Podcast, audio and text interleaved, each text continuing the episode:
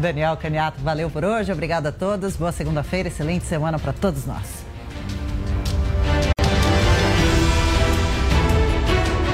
A opinião dos nossos comentaristas não reflete necessariamente a opinião do Grupo Jovem Pan de Comunicação. Jovem Pan Morning Show. Oferecimento Loja e 100. 70 anos realizando sonhos. Ainda bem que tem. Loja e 100. Valeu, Loja 100! Nas lojas 100, você tem tudo o que precisa na hora de comprar. Tem grande variedade de produtos, com estoque até para levar na hora. Tem preços realmente mais baixos, crédito super fácil e a menor prestação. No carnezinho ou no cartão. Nas lojas 100, a entrega é cortesia e a montagem de móveis também é cortesia. De presente para você. É sensacional. Loja 100, 70 anos realizando sonhos. Há 70 anos tem alguém, ainda bem que tem Loja 100.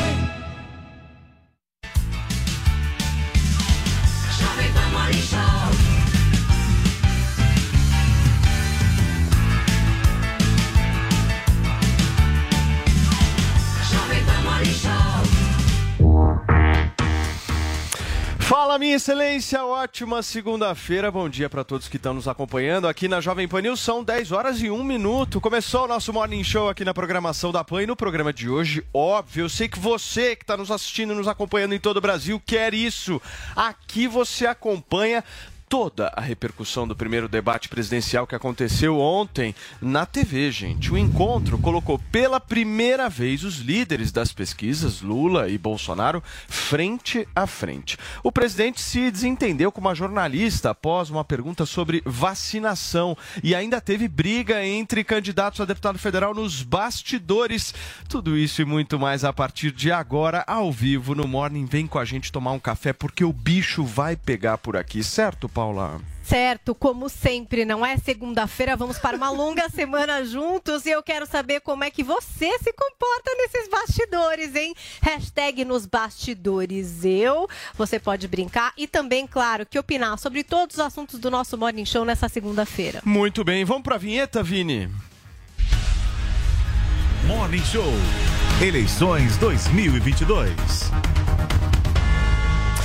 E olha só, gente, como eu disse, ontem a TV Bandeirantes realizou o primeiro debate com os candidatos à presidência da República. Os discursos se concentraram em críticas contra o presidente Jair Bolsonaro e a corrupção envolvendo o Partido dos Trabalhadores. A Nani Cox preparou uma matéria que a gente vai exibir agora no Morning, resumindo tudo o que rolou ontem. Para a gente começar, roda. O presidente Jair Bolsonaro e o ex-presidente Lula trocaram acusações e foram os principais alvos do debate. Os temas mais presentes no embate entre os dois foram corrupção e Auxílio Brasil. Já no início, Bolsonaro questionou Lula sobre irregularidades na Petrobras e se referiu ao rival como ex-presidiário. O ex-presidente não mencionou o caso da estatal e citou uma série de medidas de combate à corrupção, como a aprovação de leis anticorrupção, de acesso à informação e melhorias na fiscalização da Controladoria Geral da União. No final do debate, o petista ainda disse que está muito mais limpo do que ele ou qualquer parente dele. Ciro Gomes, do PDT, também usou o tema para atacar os dois rivais.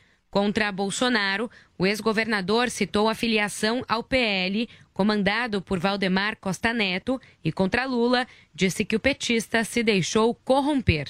A candidata do MDB, Simone Tebet, em outro momento do debate, criticou o orçamento secreto e o sigilo de 100 anos decretado por Bolsonaro em diferentes temas. Ela ainda lembrou da participação na CPI da Covid para dizer que houve corrupção por parte do governo Bolsonaro na suposta tentativa de compra superfaturada de vacinas. Ao término do debate, o presidente Jair Bolsonaro disse que foram faladas mentiras a respeito dele. Falta o mediador para ver as mentiras que, que se fala. O orçamento secreto é uma coisa, eu vetei o orçamento secreto, derrubaram o veto. É lei. O Supremo foi questionado, né? O Supremo manteve a manteve o orçamento secreto. O PT votou para derrubar o veto.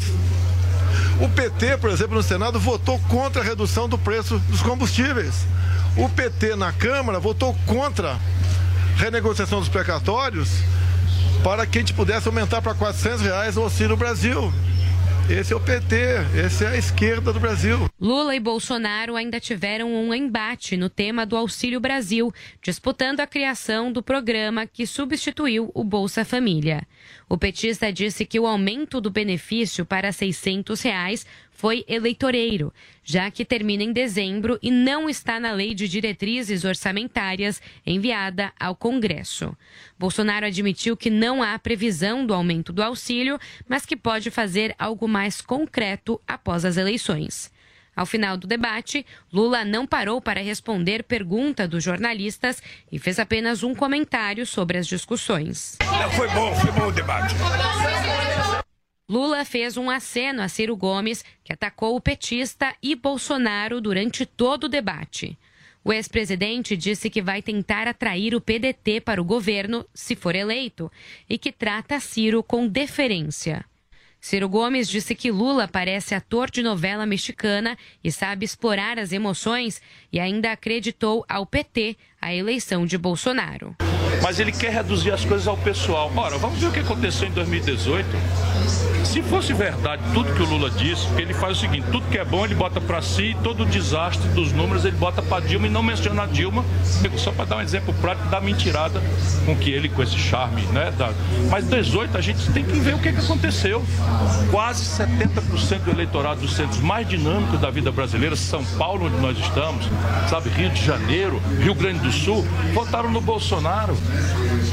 E eu tentei mostrar para as pessoas, será que o nosso povo votou no Bolsonaro porque ele tinha uma história encantadora? Não, Bolsonaro é um deputado medíocre e corrupto do baixo clero. O povo votou, se a gente tiver humildade, revoltado com a crise econômica mais grave da história do Brasil, que o PT produziu, com o desvendamento do maior escândalo de corrupção da história brasileira. Pode... Lula e Tebet foram questionados sobre a participação de mulheres no governo se forem eleitos. O petista não quis se comprometer em ter metade dos ministérios ocupados por mulheres, enquanto a MDBista afirmou que terá a representação. Tebet avaliou que o debate foi muito importante para o papel da mulher nas eleições. Olha, nesses 40 anos de debate, talvez esse tenha sido um dos mais importantes, se não o mais importante, por duas razões. Venceu a democracia pelo nível do debate, apesar de alguns momentos truculentos, mas pela primeira vez a democracia brasileira coloca no protagonismo da política a figura da mulher brasileira, que é a maioria do eleitorado, em que a mulher brasileira é a principal vítima da fome, da miséria e do desemprego, e a que recebe menos salários, e a que é a mais agredida.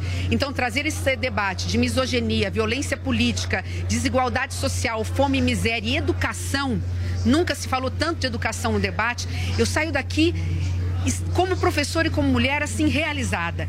Após a pergunta da jornalista Vera Magalhães, apresentadora da TV Cultura, sobre a compra de vacinas, Bolsonaro respondeu com ataques e disse que a profissional é uma vergonha para o jornalismo brasileiro.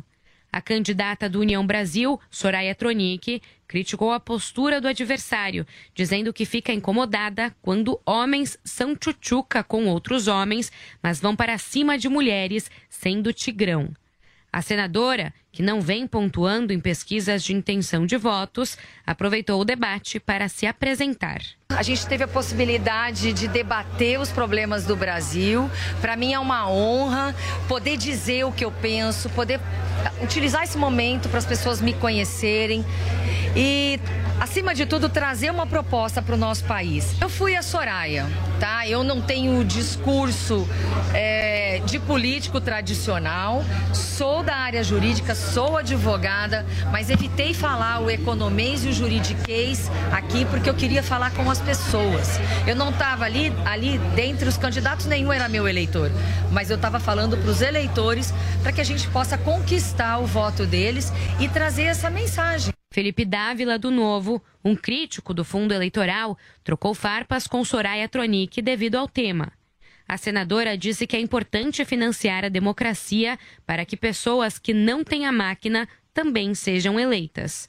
Dávila rebateu que o fundo promove apenas a perpetuação de uma oligarquia política. Ao final do debate, Felipe Dávila avaliou que os adversários focaram muito no passado. Eu esperava que nós debatêssemos mais o futuro do Brasil, como gerar propostas para o Brasil voltar a crescer, gerar renda e emprego. Essa é a, essa é a pergunta-chave que o povo brasileiro está esperando dos candidatos. E a gente ficou muito discutindo o passado, o bate-boca. A gente tem que discutir o futuro. Se a gente ficar discutindo muito o passado, nós vamos perder a discussão do futuro do Brasil. E o futuro é: o Brasil precisa voltar a crescer, gerar renda e emprego, a criar um ambiente de negócio melhor, porque a única forma do Brasil voltar a crescer é tirar esse estado pesado das costas de quem produz, empreende e trabalha. Muito bem, gente, são 10 horas e 10 minutos da manhã desta segunda-feira. Estamos começando, hein, daquele jeito o nosso Morning Show. Paulinha, eu acordei hoje de manhã, eu queria muito que você pudesse me responder por quê. Por que, que todo mundo está querendo saber o que aconteceu na plateia do debate e não nos estúdios? Porque amor pegou fogo, literalmente, né? A gente tem os bastidores dos bastidores, loucura, loucura, loucura. Eis que viralizaram de duas tretas, né? Uma que envolve o Janones e o Ricardo Salles. E um outro segmento da treta que conta com três personagens, um deles, velho conhecido aqui do nosso programa, Adrilles Jorge. Então vamos por partes com o primeiro vídeo em que o clima esquenta entre Janones e Salles. Quero imagens, vamos mostrar aqui no Morning. Olha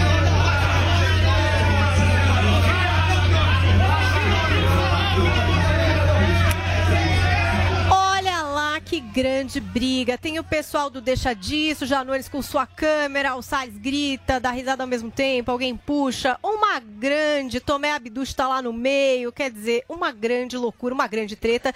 Que, aliás, na internet tem em diversos ângulos, né? O pessoal começou a repercutir bastante isso. Aí depois o Janones disse que, enfim, foi lá no, no ouvido do Salles, parece que ele falou que, sei lá, ia plantar uma árvore na frente da casa dele, alguma coisa do Ô, tipo, Paulinha, né? você viu o Márcio França no meio? Chocado. não, é assim, gente, tipo, uma loucura, não é verdade? Aí também é, a gente conversou com o Salles de manhã e perguntou o que, que aconteceu, né? Que, qual foi o estopim aí dessa desavença? E aí é, o Salles disse o seguinte, que o Janones chegou lá já filmando tudo, provocando o candidato a deputado federal, o Nicolas Ferreira, que de acordo com o Salles, é, o Janones queria o quê? Filmar tudo, criar vídeos ali, criar momentos, fazendo o que ele chamou de teatro para aparecer. Ou seja, ali tava todo mundo brigando. Agora tem o segundo momento que viralizou, que tem o Nicolas Ferreira, que parece que abriu uma live no celular dele, o que irritou o Janones, que o chamou de mascote de miliciano, e é nesse momento que quem? Adriles Jorge, ali de longe, provoca o Janones chamando ele de brocha. Vamos às imagens. Olha ó, tá mostrando as imagens. O Janones lá xingando, agora o Adriles ali fazendo uma dancinha aqui. Você é! É. Gente de Deus. Pois é. Fez aquela dancinha que ele fazia aqui no programa, fez aí. E aconteceu também esse momento outro aí do bastidor. Uma loucura, não é verdade? Poderia ser sério, mas é o Brasil, gente.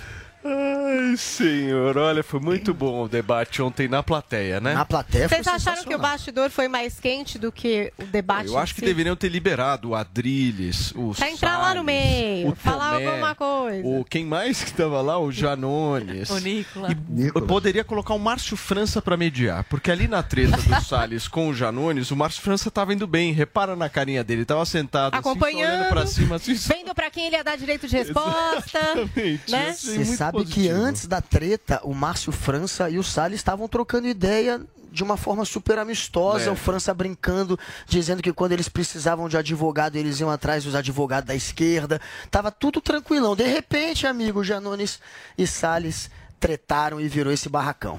Eu acho que na hora que a Tebet e a Tronic estavam falando, eles podiam colocar essa treta aí pra entreter a gente. Você não gostou dessa dupla? É, a, a dupla sertaneja. Simone e Soraya? Simone e Simari acabou, agora é Simone e Soraya. E Soraya. Muita Olha gente só. comentou isso também durante, porque uma levantou um pouco a bola pra outra, né? Elas fizeram uma dupla. é, mulheres unidas, a sororidade, né? A famosa Agora, o sororidade. Janones está querendo confusão, né? Pelo menos eu entendi isso. Você não entendeu isso, Paulinho? Eu vi que ele tava Essa é o a versão inteiro... do Salles, de que ele Enfim. já estava ali pronto É. pra criar situações e filmar e tal. Eu vi, eu vi ele indo em todas as direções e tal. Aí, sei lá, o- acho que era o presidente da Fundação Palmares, se eu não me engano, que estava sentado, nem tinha visto ele. Não era isso, Vini? Era o Sérgio Camargo. Esse vídeo eu vi. O Sérgio Camargo estava sentado, nem tinha visto ele. Aí começou, ô, racista, capitão do mato. Não foi isso que ele chamou? Teve Chamou isso de na hora da mato. treta, eu vi rolar isso. O Janones, mas aí na hora da treta, o Sérgio Camargo entra do lado da turma ali dele, do Qual a melhor treta, Paulinho, se a gente pudesse elencar? Um top 3. Brocha. Bro- A treta do brocha, brocha sempre ganha de tudo, de tudo. Não tem nada que supere o, o- a acusação de brocha. É mais grave que corrupção no Brasil. O, o, o Danones, nesse ritmo, eu vou fazer uma previsão aqui pra vocês. O Danones, nesse ritmo, vai terminar essa campanha numa camisa de força. O cara é muito pirado, muito louco. É, e no- o assessor dele já falou, você lembra? Olha os prints, ele, o assessor, o ex-assessor teve aqui no programa, falou que o cara é desestabilizado mentalmente, toma remédio. Aí depois disso, para provar que ele não é desestabilizado mentalmente, ele foi para frente do Palácio do Planalto, deu um chilique, falou: os seguranças estão querendo me arrancar daqui numa live. E as os seguranças rindo da cara dele, falando: o que, que você tá falando, cara? Você é doido. E agora ele quis arrumar mais essa treta e dar uma lacrada nas redes sociais e protagonizou esse, esse maravilhoso. Agora, reparem que eu gosto disso. O Salles fala grosso, ele abaixa a cabeça e afina e vai pro cantinho. Então, além de Rachadones, ele tá ganhando o apelido de Arregone. Cadê essa cena aí que eu não sei vi? se- eu não sei se você vai Já- lembrar comigo. Cadê ele arregando?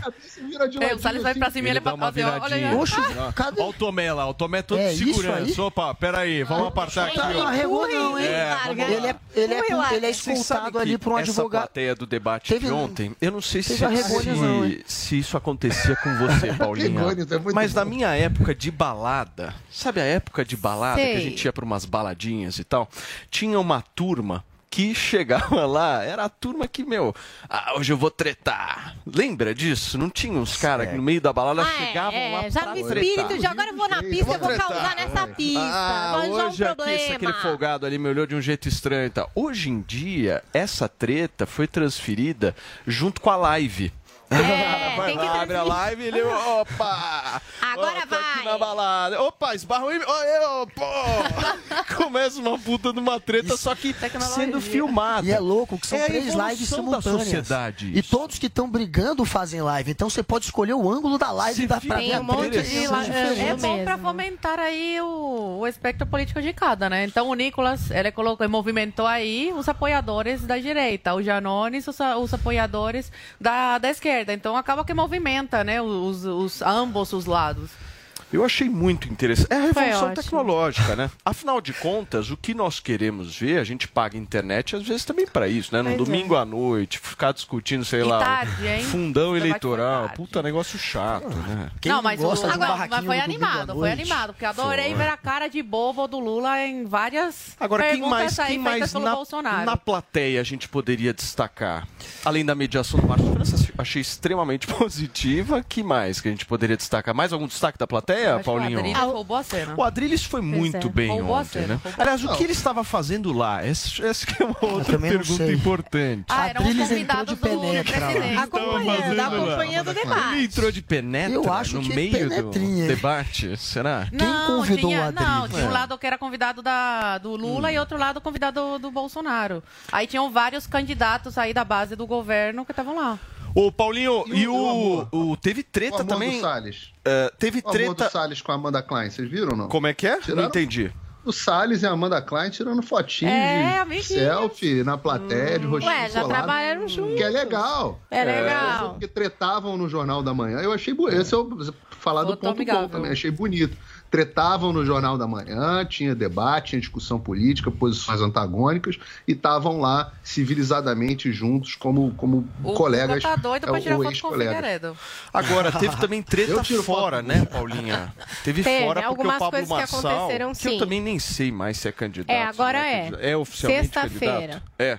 Então, Sim. Pablo Marçal não foi convidado para o debate. Sábado foi na decidido porta que da ele é candidato. Ele estava mobilizando as pessoas, né, em relação a por que que ele, que tinha lá 1% pelo menos da intenção de votos, mas essa dúvida se ele era ou não era candidato, por que que ele eh, não foi convidado a participar e ele convocou uma manifestação. Daqui a pouco a gente vai ver as imagens, mas foi gente lá para a porta da Band, ele foi para lá para fazer um auê e para trazer esse questionamento, né? Por que é que ele não estava lá para participar desse debate? Teve também é, outras reivindicações dos apoiadores do candidato Pericles, né? Essa questão de por que nenhum candidato negro, depois teve até uma extensão, por que nenhum entrevistador, porque ninguém, nenhum jornalista negro participou ali do debate. Então, daqui a pouco a gente também vai trazer essas repercussões e além, claro, dos memes, né? E de outras coisas que Com aconteceram na internet que eu acho que só vão enriquecer aqui o nosso papo. Paulinha, como você bem disse, não sai daí porque a gente vai justamente repercutir fala por fala, chamar o VAR em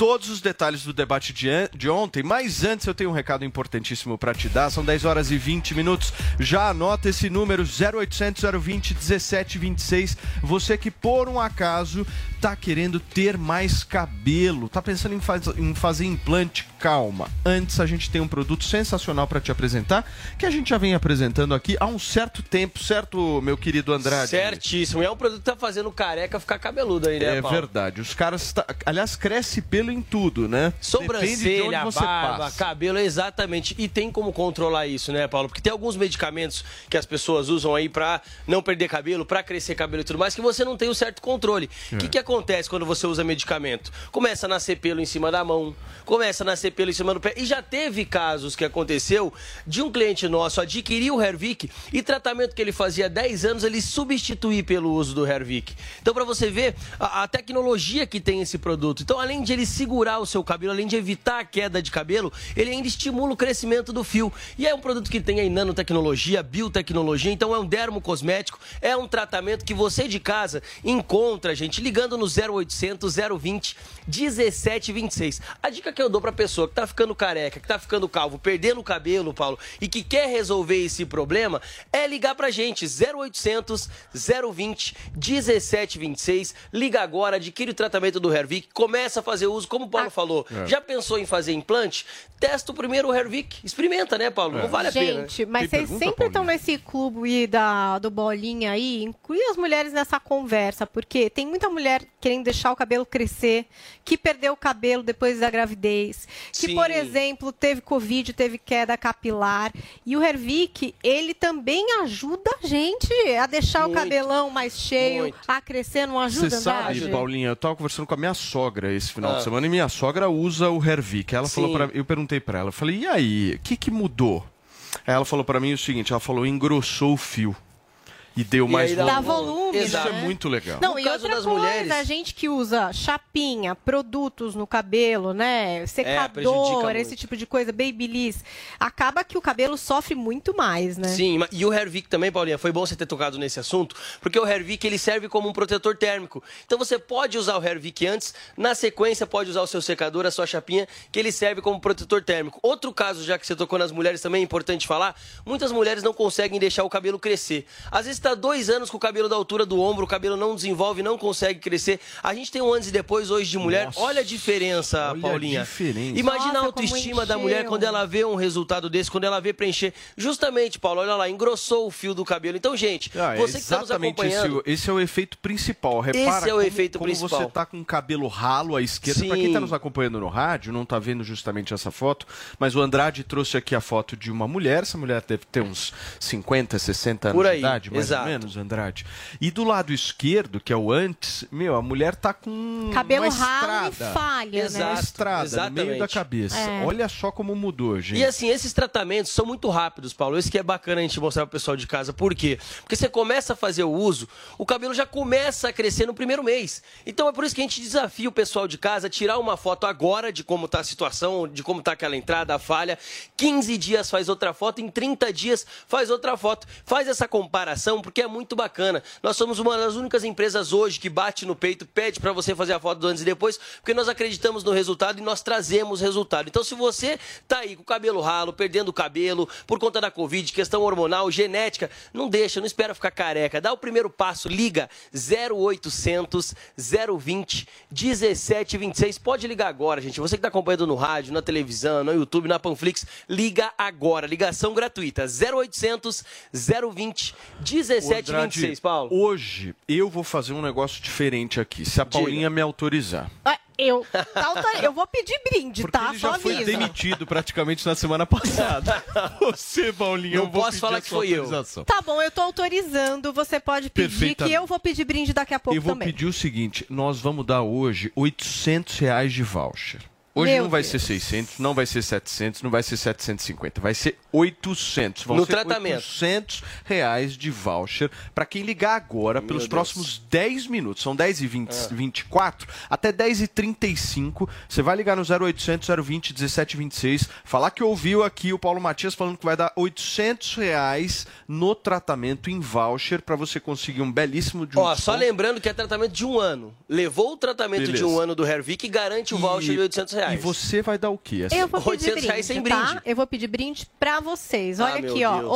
Shampoo pra dar um boost aí no seu tratamento e as Boa. ampolas. Quer dizer, o Hervik já tem todo o resultado e o tratamento completo pra você. Turma, brinde, hein? Pra É ligar desconto em agora, brinde em nome do 0800 Morning Show, hein? 020 1726, o Paulo tá dando 800 reais de voucher e a Paulinha tá dando esses dois brindes. No Fechou? tratamento de um ano, Paulo. Fechou? Obrigado, Andrade. Então corre ligar, gente. É só hoje, é só 10 minutinhos. Parabéns, parabéns pelo seu trabalho. Um Valeu, abraço. hein? obrigado. Olha só, turma, são 10 horas e 25 minutos. Agora nós vamos começar a entrar a fundo, Paulinha. Não é na questão capilar, não. Não, a gente vai Não. chegar o quê? Ali nos comentários Exatamente. que repercutiram na internet depois desse debate. Não, calma, calma, calma. Me disseram isso aqui no ponto. Nós vamos Pera, falar... para, para, para, agora para, não. para, para. Agora não. Não, agora nós vamos falar sobre o desempenho dos candidatos, meus amores, porque eu quero entender de vocês o seguinte: a pergunta que todo mundo se fez é: quem ganhou? É isso que eu Nossa, quero eu, saber fiz um tweet e as pessoas ficaram bravas. Zoe Martinez, na sua avaliação, quem ganhou o debate? Bolsonaro. Por quê? Pela forma como co- conseguiu se, se controlar, a forma que ele conduziu aí as perguntas, as respostas, deixou Lula várias vezes aí sem o que responder. Ah, a Tronic, por exemplo, ela se achou a bambambam, bam, bam, mas esquece que ela foi eh, eleita na cola do Bolsonaro, né? Parecia a Joyce, eu uma Joyce 2. A Tebet eh, adotou aí o, o, o- foi no- na onda aí de atacar o Bolsonaro, não conseguiu se destacar tanto, apenas sair se vitimizando como mulher, com aquele discurso mais, ah, porque as mulheres e blá blá blá, mas todo mundo sabe aí o que ela fez durante a pandemia do circo, é, do, a, a, a, o- a CPI do circo, que ela ficou com o Renan Calheiros, ficou quieta quando a Anice e a, Maia- a Maíra foram desrespeitadas. Ah, então não combina mais esse discurso que ele é favorável às mulheres, ele é defensora das mulheres. O Lula mal conseguiu se defender aí eh, a respeito do petrolão. Na primeira resposta, ele já. aí- é que eu vi que eu falei assim: olha, o Bolsonaro, ainda bem que ele foi no, foi no debate. Eu era contra ele ir, achei que seria uma cilada, mas quando eu vi a desenvoltura, a postura dele, aliás, parabéns a toda a equipe aí que está treinando o Bolsonaro e ao próprio Bolsonaro por- pela postura que adotou, eu tive certeza que o Lula, minha gente, se afundou de vez. Duvido que ele participe de outro debate aí nessa, nesse primeiro turno. Não conseguiu se defender sobre aí os, as acusações do Petrolão, sobre o Palocci. Ficou quietinho, começou aí a, a, ler eh, órgãos que foram criados, órgãos aparelhados que foram criados durante o seu governo, mas de fato ele não conseguiu, e olha que ele é mentiroso e bom ator, não conseguiu desmentir nenhuma fala aí sobre o Petrolão, sobre a roubalheira no, no seu governo. O Dávila eh, cometeu um gafe, que eu acho que foi por isso que ele se destacou ontem, que falou, ao invés de Maria da Penha, Maria da Paz. E o Ciro Gomes, ele só mostra mais uma vez como ele vive no mundo da fantasia. Ele fica falando tanto no- do Ceará e de Fortaleza. Gente, eu sinceramente tô querendo me mudar pro Ceará, porque ele falando do, Ceará, parece que tá fa- falando do Líbano, da Suíça, de algum país de, de primeiro mundo. Então, mais uma vez, ele mostra como é ótimo na oratória, mas mo- vive no país, Alice, no país das maravilhas. Igual o Guga, quando eu vi os tweets que ele fez ontem, completamente fora da realidade. Muito Segundo bem. ele, o Bolsonaro foi o pior. Ursão, eu quero seus destaques do debate de ontem. Olha, é muita coisa, me diverti. Mas dá pra dizer que quem sugeriu que o Bolsonaro não fosse a debate, ou não entende nada de político, ou então não quer o bem do presidente, porque foi uma noite primorosa, magnífica. Apesar de terem ido todo mundo em cima dele, né? Ele estava calmo, se apresentou de forma autêntica, rebateu tudo contra ele, reforçou o Auxílio Brasil. E convenhamos, foi o Bolsonaro que deu o tempero que tornou esse debate interessante, apesar do formato insuportável, que velho, que a Band repetiu. E eu sempre digo que o Bolsonaro tem uma coisa em vantagem dele. Como a grande mídia sempre retrata, sempre o retrata, né? Como se ele fosse um Hitler, é, tira as falas de contexto, distorce as falas. Toda vez que a população tem a oportunidade de ver o presidente, ela acaba com uma impressão muito mais positiva do que esperava, porque o cara não é Hitler. Né? O Lula, por outro lado, estava completamente apagado, foi atropelado. Não sei se foi a primeira pergunta sobre corrupção que deixou ele totalmente desestabilizado, se faltou a aguinha especial ou se ele sentiu falta daquele anão debaixo da mesa, dando as respostas para as perguntas combinadas que tinha lá no Jornal Nacional. O, o- ele foi tão mal que o Globo, né? Até o Globo deu um esporro nele hoje, dizendo que, a- que os aliados estavam decepcionados com a atuação do ex-presidiário. Assim, quando o Globo dá esse recado, é, o recado é direto do Globo, né? O Ciro, eu achei que ele foi pior pro Lula do que pro Bolsonaro, porque as pancadas dele no Bolsonaro não afetam nada o Bolsonaro. Já as no Lula, é como se fosse a esquerda deslegitimando e reforçando a imagem do Lula corrupto. A Simone Tebet, eh, eu acho que ela teve uma oportunidade boa de se apresentar para o Brasil e agora todo mundo sabe que ela é uma chata do cacete, que mulher mala.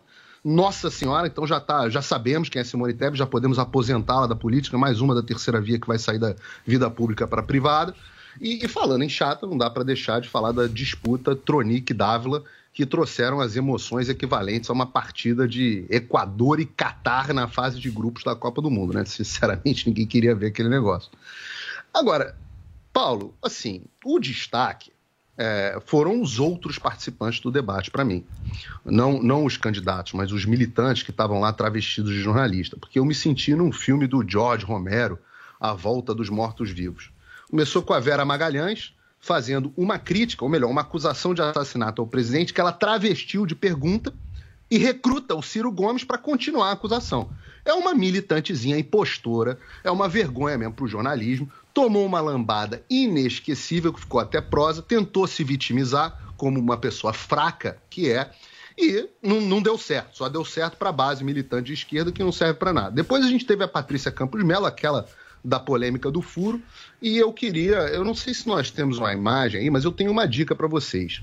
Namore alguém que te olha como a Patrícia olha pro Lula. Se a gente tiver a imagem, depois a gente coloca aí no ar. Daí apareceu a Thaís Oyama e todo mundo pensou: rapaz, está viva ainda. A última vez que você tinha ouvido falar dela, ela estava regando ao vivo para mim, aliás, no ar, sob o teu testemunho, Paulo Matias. E claro, para concluir, teve uma outra militante que ninguém sabe o nome, jornalista também, travestida de jornalista, que disse que o Brasil tinha 75 mil feminicídios, seja lá o que for feminicídio, eh, por ano. Sendo que o número total de homicídio, homem e mulher, no ano passado no Brasil foi de 41 mil. Ou seja, a escola Lula de dados, né? 30 milhões de crianças na rua, 25 milhões de crianças na rua, 75 mil feminicídios, é tudo militância. O- o- no final da história dá para dizer sem medo. O jornalismo profissional morreu no Brasil. Paulinha pediu? Não, eu coloquei lá no Twitter o que eu tinha achado, de boa, perguntando o que é que vocês acharam, né? Porque eu achei que o Ciro e a Tebet foram os melhores. Na minha modesta opinião. Eles se destacaram ali. O Ciro bateu para todo lado, a Tebet conseguiu se colocar. é, nas- inclusive Se dessa colocar história da. Nise Yamaguchi, Ela ela, respondeu respondeu, ali. bem ela cascata respondeu, aí. Zoe. Ela não falou que não Brasil, fez nada, ela não Paulinha, ficou quieta. Não, se você gosta cascata. dela Claro, ou tem não, eu não pra nem avaliando aqui as verdades ou inverdades que foram ditas. Estou falando assim, de sensação, de performance. Por exemplo, eu acho que o Lula foi muito mal. Muito mal. Muito, muito mal. Depois daquele Jornal Nacional, que eu até falei aqui que ele era um animal político, que ele estava à vontade, que ele ia para cá, que ele ia para lá. Ele parecia ali estar no do Foi um dia todo errado. diferente, Todo né? errado. errado, Jornal assim. Nacional. Tá- foi mal. Ele teve um seguro, né? momento que eu acho que é congruente é, com uma bandeira dele, que ele respondeu a Soraya, dizendo ali, é, você não percebeu as mudanças na vida, né, durante o meu governo, mas a sua empregada, o seu Seu jardineiro, jardineiro. eles com certeza perceberam. Acho que nesse momento ele foi bem, por exemplo, mas foi quase, sei lá, o único. Achei que ele foi mas mal. O Lula é foi clichê. mal. É. Agora, é, por exemplo, a pergunta da Vera, eu achei que acabou desestabilizando o Bolsonaro, porque ele estava bem, ele estava em dados, ele estava indo ali, a pergunta para o Lula dele foi boa, o Lula foi mal na resposta, ao meu ver. E depois, com a pergunta da Vera, ele des- desestabiliza, entra ali numa seara que ele fica desconfortável. E eu acho que o jornalista às vezes é provocativo, gente. Se a Zoe fosse perguntar pro Lula, eu tenho certeza que ela ia perguntar uma lado, uma coisa mas pra eu ia acusar. provocar. A pergunta dela foi um pouco acusatória. Ela não foi acusatória, ela Foi, colocou. foi. O presidente falou contra Queria a vacina. lacrar, Os conseguiu. dados de Não, agora não, não, não. mostram Não, que as. Gente, vocês falaram, só tô dando a minha modesta opinião. Eu entendo que vocês não gostem de tal e tal jornalista, que alguém aqui, tipo o Paulo, acha que o jornalista, o jornalismo morreu. Eu acho que o jornalista, às vezes, ele é muito provocativo. É um perfil da Vera Magalhães ser assim, inclusive. E ela é bem criticada, não só pela direita, mas pela esquerda também, pela forma dela de colocar as perguntas.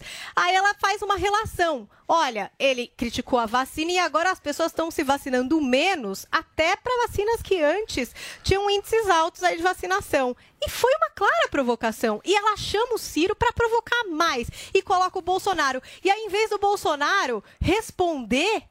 Não, ele cai, ele cai. E aí Igual ele fica patinho. estressado, ele volta a ser o Bolsonaro que todo mundo conhece, né? Que é mais assim, Sincero. fervoroso, sincero, mas assim, não mais estabilizado, com dados, argumentativo, já naquele lugar de, enfim, trocar com a a imprensa mulher. de uma forma mais Você violenta. a. E aí ele entra nesse Sincero. lugar, nesse lugar de falar das mulheres, que é um lugar complicado para ele. Depois ele tenta fazer com o Ciro a mesma coisa, né? De falar ali da Patrícia Pilar. E leva. o Ciro também dá uma nele. Então, assim, eu acho que. Leva um combo. é, mas mesmo assim, o que, que eu vou dizer? Eu acho que o Bolsonaro, por exemplo, foi muito melhor do que o Lula, muito melhor. cara, Inclusive a torcida dele, acho. o pessoal que gosta dele, acha até normal ele fazer isso com a Vera e com outras mulheres e com outras jornalistas. Então, assim, eu acho que ele foi bem. Sim. O Bolsonaro foi mal. E a Soraya e o outro coadjuvantes, né? Ali ne- nessa história toda. Ô, Guguinha, e a Lei Maria da Paz? Não pode errar a Lei Maria da Penha, Felipe Dávila. O Brasil inteiro conhece essa lei. Tá aí uma lei que todo mundo já ouviu falar. Todo mundo percebeu que você errou. Era o pior momento para você errar era na hora de citar uma lei que todo mundo reconhece. E que parece que você, pelo jeito, não dá tanta atenção, né, para esse tipo de caso de homem, enfim, que é violento com Mas mulher. Porque você falar, esqueceu o, nome dessa lei. Poit, os ambos são ruim. candidatos do Novo. Eu achei o desempenho do Poit Em São Paulo foi infinitamente superior no debate melhor. a governador de Sim, São Paulo é do que foi o do Luiz Felipe Dávila ontem. Agora, ontem, quem e até quando o Dávila veio no Morning, eu achei que foi muito Ele mais legal, por exemplo, do que nesse debate. Ele É. parecia um pouco deslocado, assim. E parecia muito robótico, Muito, né? Pois é, é. Ele tava muito. Assim, ele até fala bem e ele tem mais ou menos um plano, uma ideia do que ele quer fazer. Isso ele passou. Só que foi muito repetitivo e ficou uma imagem um pouco de alguém insensível, talvez, por falar muito em privatização e por errar na hora de citar Maria da Penha. Então, o momento mais marcante dele foi esse erro. Foi, enfim, é, é por esse momento que ele vai ficar sendo reconhecido, né? Vai ser esse momento do debate que vão relembrar na hora de citá-lo. Agora, quem venceu o debate ontem, com certeza, sem sombra de dúvidas, foi a Simone Tebet. Não sou eu apenas que vi dessa maneira, né? As pesquisas feitas pelo Datafolha ou Quest. pela Quest indicam isso, pelas duas. O Datafolha colocou 64, tem matéria dizendo que foram 60, outras 64 pessoas é, e, e, as ouviram, foi uma pesquisa qualitativa, é, e ali claramente a Simone foi a mais bem avaliada, seguida do Ciro Gomes. O pior, o, o, o que ficou em último, o pior, portanto, no debate, teria sido o Jair Bolsonaro. É, na, na, na Quest, a pior foi a Soraya. A que menos teve menção positiva, o segundo pior, o Bolsonaro.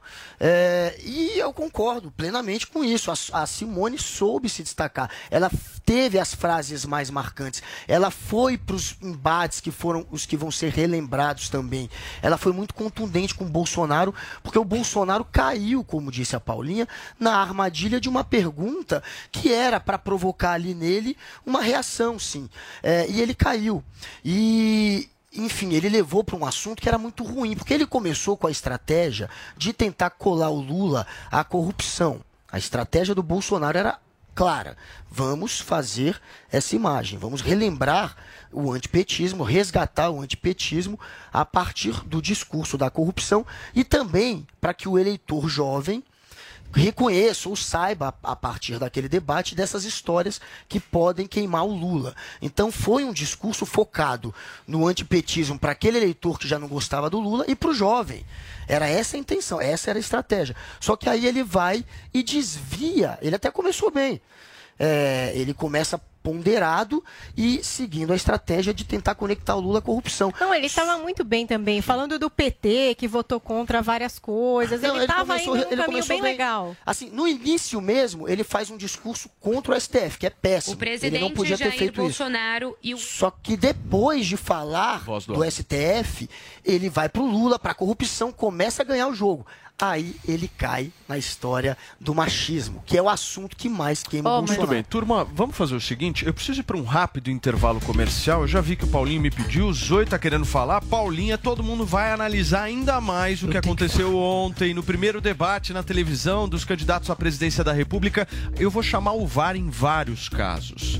Vários. Tem casos. imagens. Nós temos imagens, nós vamos botar todas as imagens aqui. Fica por aí, a gente já volta.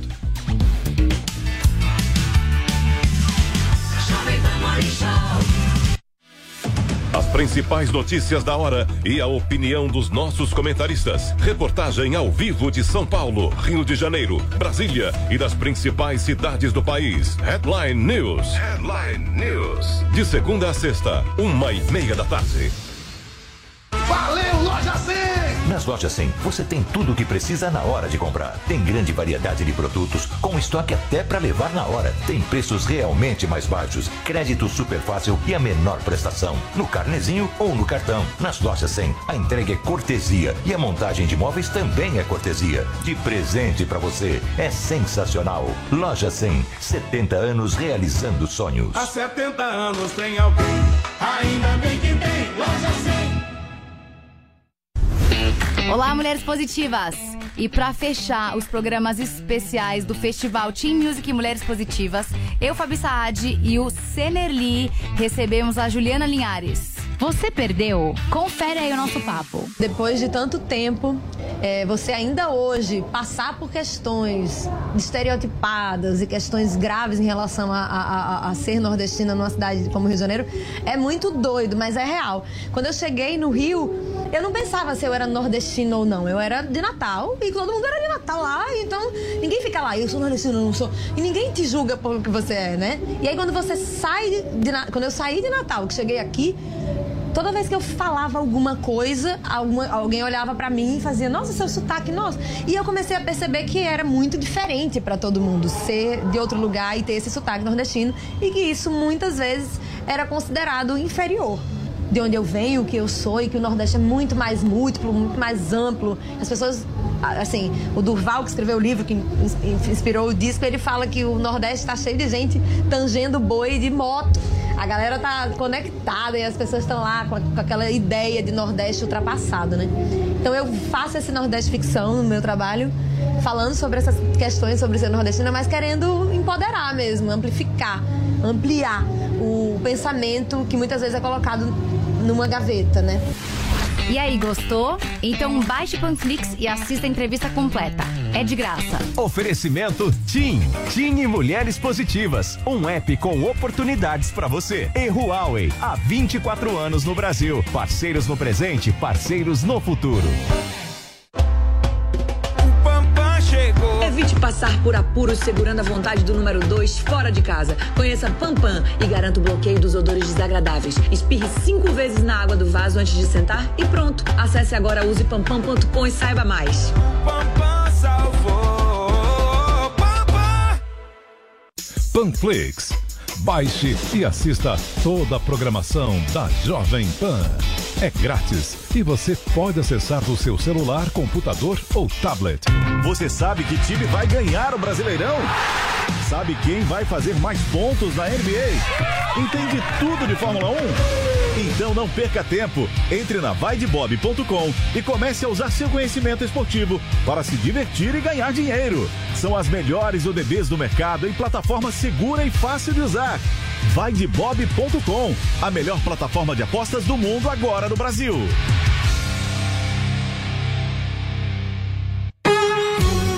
Você já conhece o Lelis Trattoria? Esse é o meu restaurante favorito, porque tem pratos deliciosos, grandes e que serve a família toda. A decoração é bem italiana mesmo. O atendimento é ótimo, noites com música ao vivo é uma delícia. O Lelis fica nos Jardins, na Rua Bela Sintra, 1849. Reservas e delivery é no 3064 2727. É Vero, é Lelis. Filme mostra cenas bonitas do convívio entre uma avó, uma senhora negra já acima dos 70 anos de idade, e sua neta, uma jovem também negra, cerca de 18 anos de idade. Em uma casa simples e acolhedora, elas leem juntas, tiram selfie, brincam e dão risada. As duas mexem juntas em uma caixa com fotos e documentos. Na caixa, elas encontram o título eleitoral da avó. As duas mostram seus títulos de eleitoras para a câmera. Justiça Eleitoral. Há 90 anos pela democracia.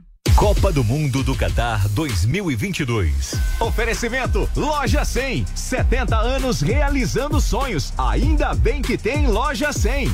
Bob, o melhor site de apostas do mundo agora no Brasil. Brasil Wanna Bet. Vai de bob.com. Tectoy agora também é automação comercial. Uma nova fase para o seu negócio. Consórcio Mage, Volkswagen Caminhões e Ônibus. Seu caminhão Volkswagen em até 10 anos sem juros. E cimentos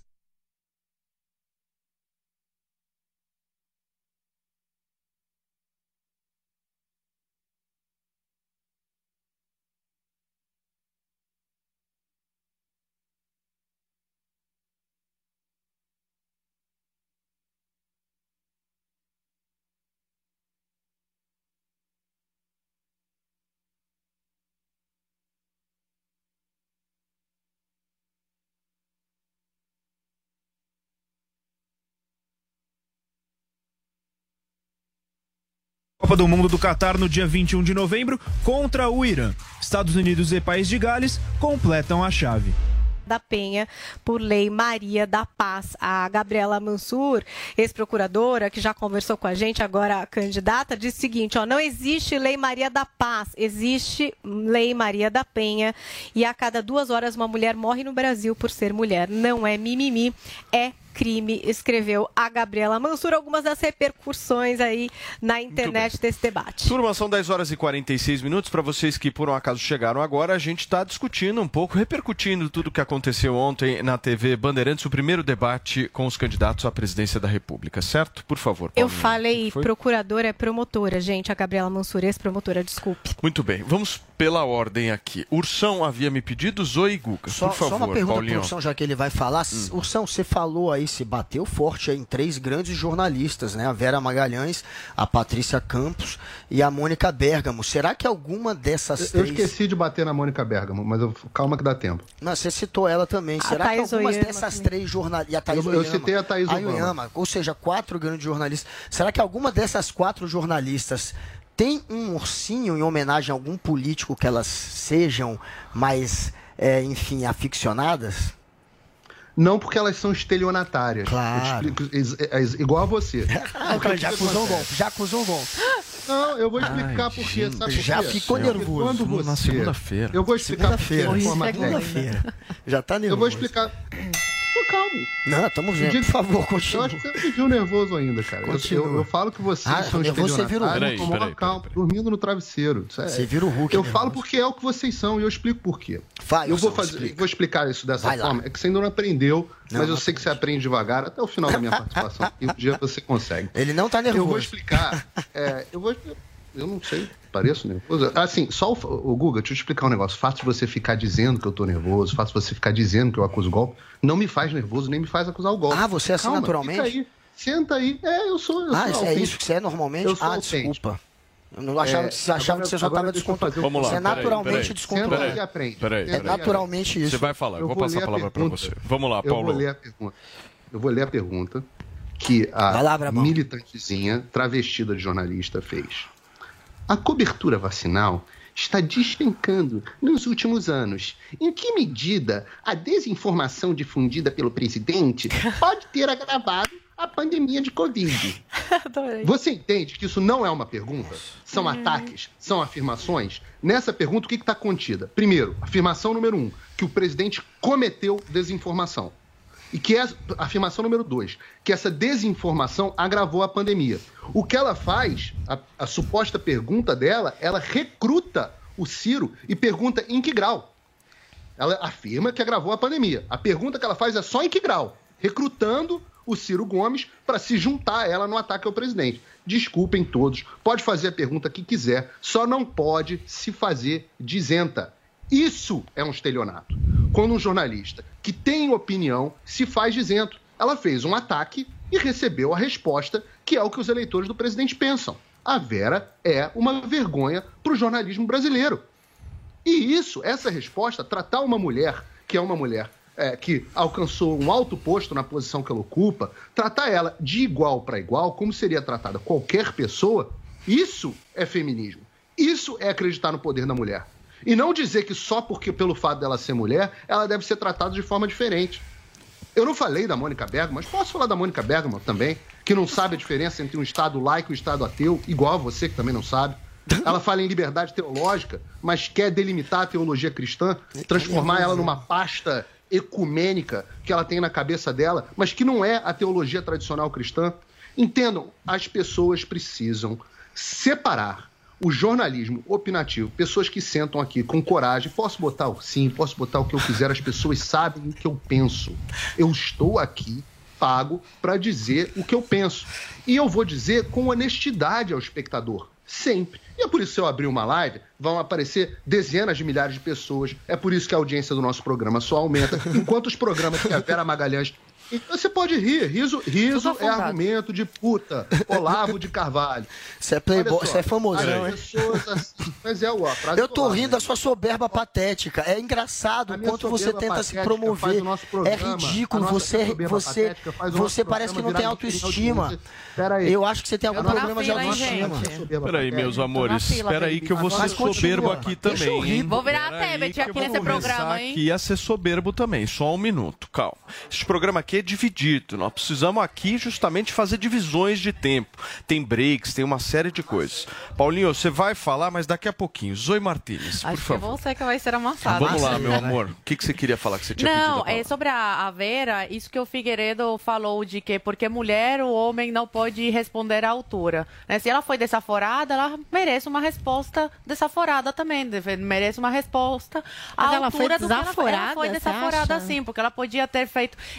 Existem, existem formas de você se posicionar, existem formas de você fazer a pergunta, Paulinha. Você pode Existem fazer uma pergunta responder também, incômoda. você não acha? Não, existe forma de fazer pergunta incômodas de, de uma foi uma forma que não seja um ataque, entendeu? E ela não só ataca o Bolsonaro, como também o brasileiro. Ela tratou, ela trata o brasileiro como uma pessoa burra, como uma pessoa influenciável. Quer dizer que se o Bolsonaro e cabe a ele fazer esse papel de alertar, falar, olha, eh, as vacinas podem ter efeitos colaterais, se vacina quem quiser. Em nenhum momento ele impôs, né, que o brasileiro tinha que se vacinar. Ele apenas alertou as pessoas que a vacina pode, pode ter efeitos colaterais. Só por isso já o colocam como negacionista, como uma pessoa que não quer que as pessoas se vacinem, que é contra a vacina. Então, quem opta por não se vacinar é um burro que vai com a manada. É isso que a Vera quis dizer? Fala, Você é responde melhor do que o Bolsonaro, Não, Zoe. o Bolsonaro, É isso, o isso. Bolsonaro, que é o presidente da República, foi o encarregado de comprar as vacinas. Se hoje vocês aqui Zoe, estão você vacinados, tá respondendo é melhor que o causa do Bolsonaro.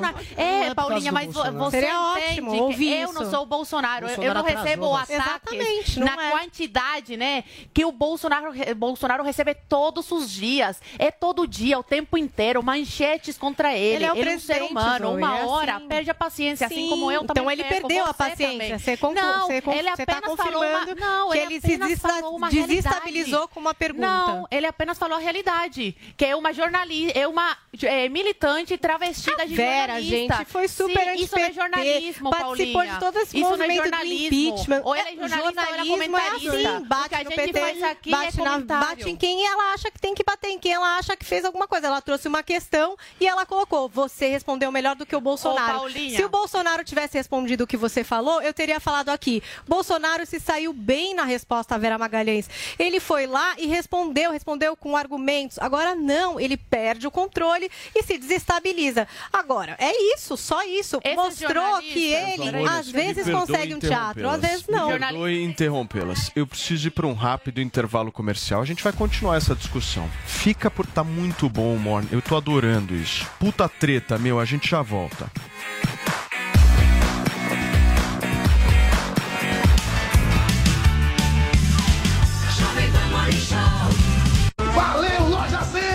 Nas lojas 100, você tem tudo o que precisa na hora de comprar. Tem grande variedade de produtos, com estoque até para levar na hora. Tem preços realmente mais baixos, crédito super fácil e a menor prestação. No carnezinho ou no cartão. Nas lojas 100, a entrega é cortesia e a montagem de móveis também é cortesia. De presente para você. É sensacional. Loja 100, 70 anos realizando sonhos. Há 70 anos tem alguém, ainda bem que tem Loja 100. Ei, tá sabendo da novidade? A Tectoy, aquela do Pense Bem, Atari, Mega Drive. Então, agora é muito mais do que videogame. É também automação comercial. É a solução perfeita para o seu negócio evoluir, com opções para quiosques de alto atendimento, PDVs inovadores e muito mais. Conheça mais da Tectoy Automação. Acesse tectoy.com.br. Tectoy agora é também automação comercial. Uma nova fase para o seu negócio. Jovem Pan News. A informação na velocidade que você precisa. A tradicional pizzaria Sala VIP tem mais uma novidade. E dessa vez é para você que está no bairro de Moema ou proximidades. Agora as mais leves e gostosas pizzas da cidade estão em um ambiente novo, super moderno e aconchegante. Na Avenida Indianópolis 830. Telefone para delivery continua o mesmo. 3849 5000. Te esperamos. Mais informações em gruposalavip.com.br. Não abrimos mão da qualidade. A Jovem Pan apresenta Conselho do Tio Rico.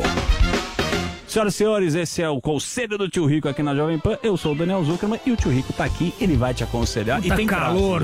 Ah, Baixa o ar-condicionado, baixa a temperatura. Tá 16 aqui, Eu porra. tô suando. Você fica muito suado, tio.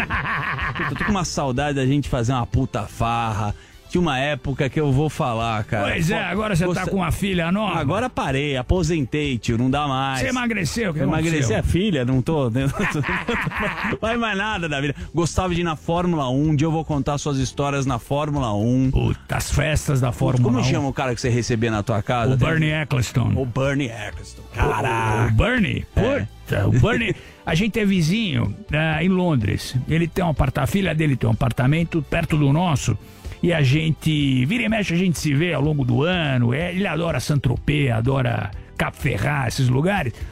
E em São Paulo ele adora o Latambuí. Ele gosta? Ele adora. Eu falo, bom, o Latambuí é famoso, tá, mas eu chego lá e falo, tá bom, o que, que tem de novo? Ah, tem feijoada, mas de novo. ele adora, então ele, eu ele. eu tenho que contar a história que ele ficou no pianinho lá no canto. tomou já- umas caipirinhas. Não, caipirinha. Umas. Ele tomava um balde. Eu não aguentava o cheiro mais da caipirinha do Bernie. Hoje ele deve estar com 90, 91 anos. Adoro ele. A idade média do Latambuí. Mas bom restaurante. Papai falava o seguinte: o restaurante bom é um, quando você olha os clientes, todos de cabelo branco. É Aí é verdade. restaurante Aí bom. o e- cara sabe o que, que é, tradição. Temos que ir lá, viu? Adoro o restaurante Latambui. Mais uma coisa que a gente tem que falar. Você gosta de sair de restaurante, mas a gente ainda tem um medo generalizado no mundo. O que você acha que é o sentimento humano? Como combater agora o pós-Covid, fim da pandemia, guerra? Cada hora tem uma coisa pra gente não Zuki, eu saí de casa hoje, de manhã, e eu dirigi na Faria Lima. Eu vi muito trânsito. Eu nunca achei na minha vida que eu fosse gostar de trânsito. É verdade. Saudades. Hoje eu falei, puta, as pessoas estão saindo nas ruas, isso é maravilhoso. E brasileiro adora consumir. Né? O brasileiro, eu adoro o Brasil. Todo mundo fala, tio, com tanto dinheiro que você não vai pra fora, eu adoro o Brasil. O brasileiro é único. Então as pessoas consomem, saem, não sei o quê. Eu acho que agora, com parcimônia, né? Porque, pô, muita gente morreu, sabe que o buraco é mais embaixo. Quando a crise é sanitária, Lógico. é tão ruim quanto a crise política, né? Mata um monte de gente. Nós vamos torcer pra andar agora. Mas Tiramos máscara, agora estamos consumindo. O, bom, o Dória agora que vai, eleição, eleição, eleição, tirou a máscara. Falou, bom, vamos ver, né? Eu eu odeio máscara, mas enfim, se tem que usar, tem que usar, né? Boa. E aí a gente, hoje eu vi, achei maravilhoso, a Faria Lima toda parada, nego estressado, buzinando. Falei, porra, é isso que eu preciso. Esse é o porra. espírito que a gente precisa voltar, né? Porque a cabeça humana, a parte psicológica que você defende muito. Minha mulher ficou dois anos dentro de um quarto enrolado num plástico bolha. Falei, Betina, mas não- o que que tá acontecendo? Não, é pra não pegar o vírus. Falei, bom, assim você vai morrer asfixiada. É, mas é isso que você tá falando. Pelo menos a gente volta a viver, isso é muito importante. E dentro disso vem um pensamento, vem uma frase, tio. Qual é? Agora o seguinte. É, Anotem. O ser humano, ele aprendeu muito nessa, nessa pandemia, né? Então quero deixar a seguinte frase. O que te fez ser grande hoje não é a mesma coisa que vai fazer você ser grande amanhã. Ou seja, Ou seja- passamos por um problema gigante e daqui a pouco, olhando pra trás, você vai ter outros problemas grandes. Perfeitamente. Só que talvez não os mesmos. Então tem que se preparar, é, cinto apertado e vamos embora. E segue o barco, vamos embora. Esse foi o conselho do tio Rico aqui na Jovem Pan. Beijo grande. Conselho do tio Rico. A Vera Magalhães fez uma pergunta de jornalista.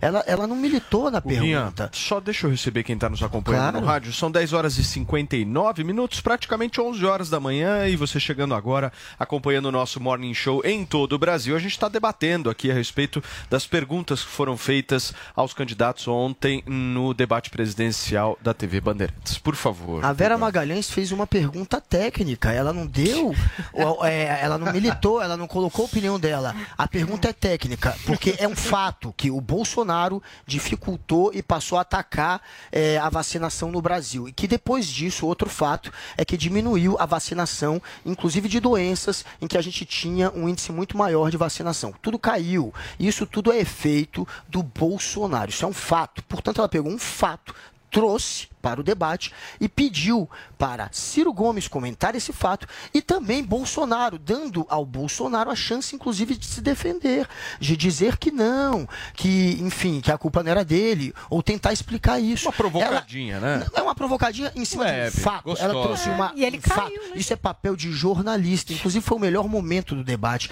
Graças a isso, a gente pôde ver a real faceta daquele que chegou muito bem ensaiado. Apesar de ter dito que não fez media training, estava cheio de papel e muito calminho, muito bem postrado. Estava muito bem ensaiado no início. Perdeu a linha e virou o verdadeiro Bolsonaro a partir de uma pergunta muito bem elaborada, que mostrou quem é esse cara. A máscara caiu. Ele foi o quê? O Bolsonaro machista, aquele que é tchutchuca na frente do centrão, mas vira tigrão na frente das mulheres. Esse é o real Jair Bolsonaro. Ah, vive atacando e entrando em confusão com mulheres. E aí é óbvio que isso passou a ser explorado contra ele pelo resto do debate. No momento que o Bolsonaro eh, incorreu nesse erro de dar uma resposta violenta, atacando também a senadora Simone Tebet, que ele mandou calar a boca, a Vera Magalhães, eh, enfim, fazendo um discurso eh, machista, no momento que ele fez isso, acabou o debate para ele. Ele perdeu ali e os outros candidatos passaram a explorar isso.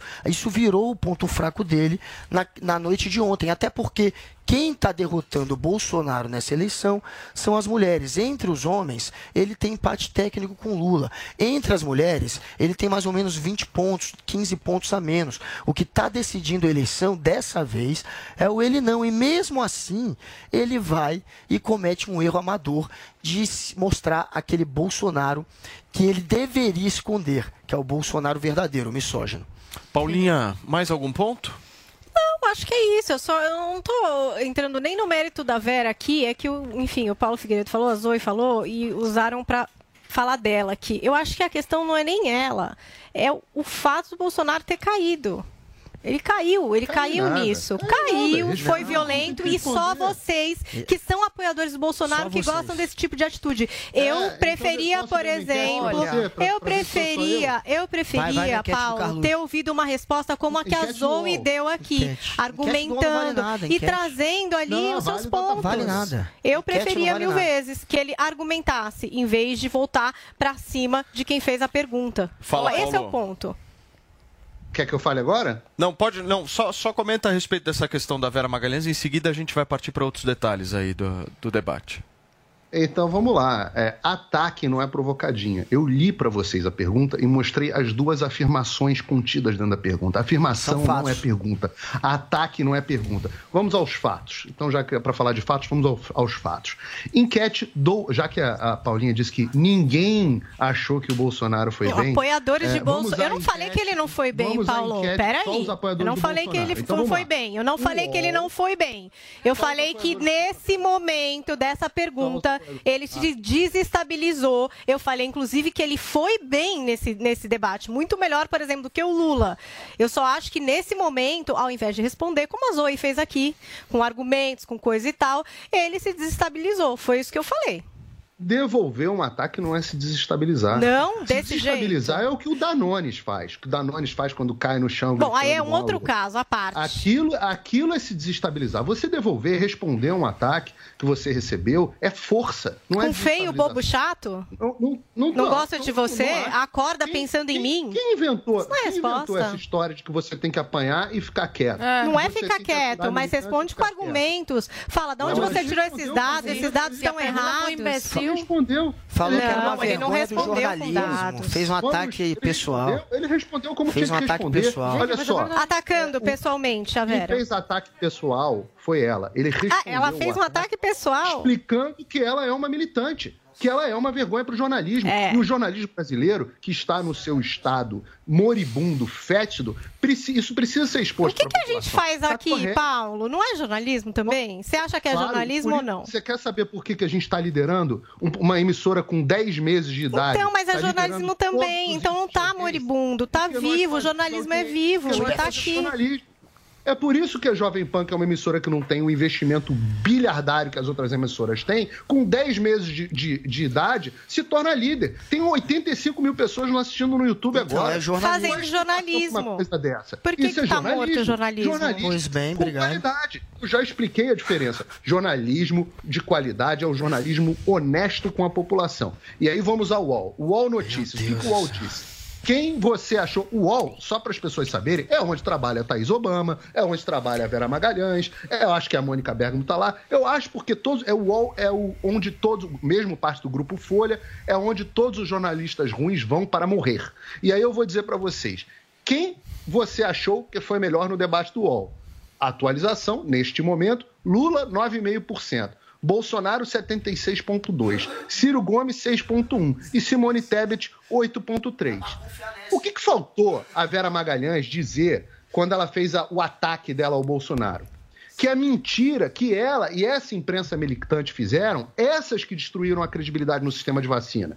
Que não tinha, 100, não tinha. Lembra quando eles diziam vacina não tem efeito colateral, é 100% eficaz. Tá, tá aí, hoje o CDC já mostra que isso tudo é falso, todo mundo sabe que isso era uma tremenda mentira. Na verdade, destruíram a credibilidade do sistema de saúde como um todo, censuravam médicos, segregavam as pessoas vacinadas de não vacinadas, trancavam as pessoas em casa. Aliás, enquanto essa Vera Magalhães, de novo, militante de quinta categoria, ficava ai, recebendo o saláriozinho dela em casa, postando foto comendo queijos e vinhos, sextou, fazendo, mostrando esteira ergométrica em casa, enquanto isso o povo se ferrando. Isso é desinformação. Ok. Isso destrói o sistema de jornalismo, Ok, de- o sistema Paulinho. de saúde. Isso destrói a credibilidade nas vacinas. Perfeito. Olha só, gente, são 11 Ele é horas fã e da 7 Vera, minutos. Daqui a pouquinho a eu vou dar a dela. palavra para vocês, porque eu tenho feito bastante isso neste programa, certo, Eu acho Paulinha? muito louco que, assim, ao tentando. invés da gente focar no que o candidato que vai ser eleito, a gente vira e não, vamos falar da vida Calma. de uma jornalista. Não, vamos falar que esse cara não respondeu a Calma. pergunta dela e resolveu voltar contra ela, assim como Paulinha. o Paulo tá fazendo aqui.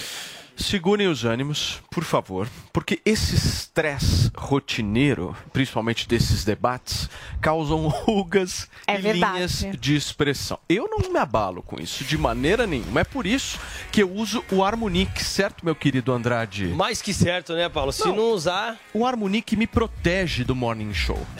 Me protege. Porque, porra, eu tenho certeza absoluta que eu, daqui a 10 anos, se eu não utilizar o Harmonic, eu vou parecer um cara de 60. Vai, vai parecer mesmo, porque é isso Certo. que acontece. Quando a gente se estressa muito, quando a gente passa muito Olha nervoso, só, é isso que acontece. turma, nós vamos começar a falar aqui no Morning, são 11 horas e 8 minutos agora, do Botox natural, é isso mesmo. Existe um Botox que não é com aquela agulhada que você está Exato. acostumado. Dá, dá uma. Para tudo que você está fazendo, escuta o que o Andrade tem para dizer agora. Explica pra gente. Nós estamos com uma audiência gigantesca em todo o Brasil, mulherada. Meu, a galera toda querendo entender um pouco como é que funciona esse negócio. Explica. A gente costuma chamar, Paulo, de botox diário, porque você usa todos os dias. E ele dá o efeito botox imediato. Então, além de você preencher ruga mais profunda, linha de expressão, ele dá o efeito botox imediato. É muito importante deixar bem claro pro pessoal que está nos acompanhando agora, gente, que esse produto, essa tecnologia, você só encontra ligando no 0800 020 1726, 0800 020 1726. Como você falou, Paulo, é o seguinte: o estresse do dia a dia, a má alimentação, essa correria, tudo isso causa ah, o envelhecimento precoce da nossa pele. A nossa pele sente o reflexo de tudo isso. Quando você faz o uso do Harmonic, o que, que acontece? Ele cria uma barreira, uma blindagem na sua pele e não deixa que esses malefícios da poluição, esses malefícios do estresse do dia a dia prejudiquem a sua pele. Ou seja, vai ficar com aquela É um pelezinha escudo, de né, jovem. Andrade? Isso que é legal, eu acho, do Harmonic. Ah. Primeiro que é um skincare completo. Eu sempre Sim. gosto de falar que são dois produtos, né? Porque já fechou Manhã ali noite. Seu É, skincare do completo. E esse negócio de ser um escudo, né? Porque às vezes no próprio dia a dia, com maquiagem, com enfim, outras coisas, acaba que agride e vai ajudando a dar essas linhas, né? Olha esse antes e Exatamente. depois aí que tá aparecendo na tela, é forte. hein? Esse é o que nós É. temos, por exemplo, do efeito Botox imediato, Paulo. Quem está acompanhando por vídeo consegue reparar na testa, as linhas da testa e as linhas do lado do olho, que são apenas linhas de expressão. Se É você mesmo. não trata isso, o que, que acontece?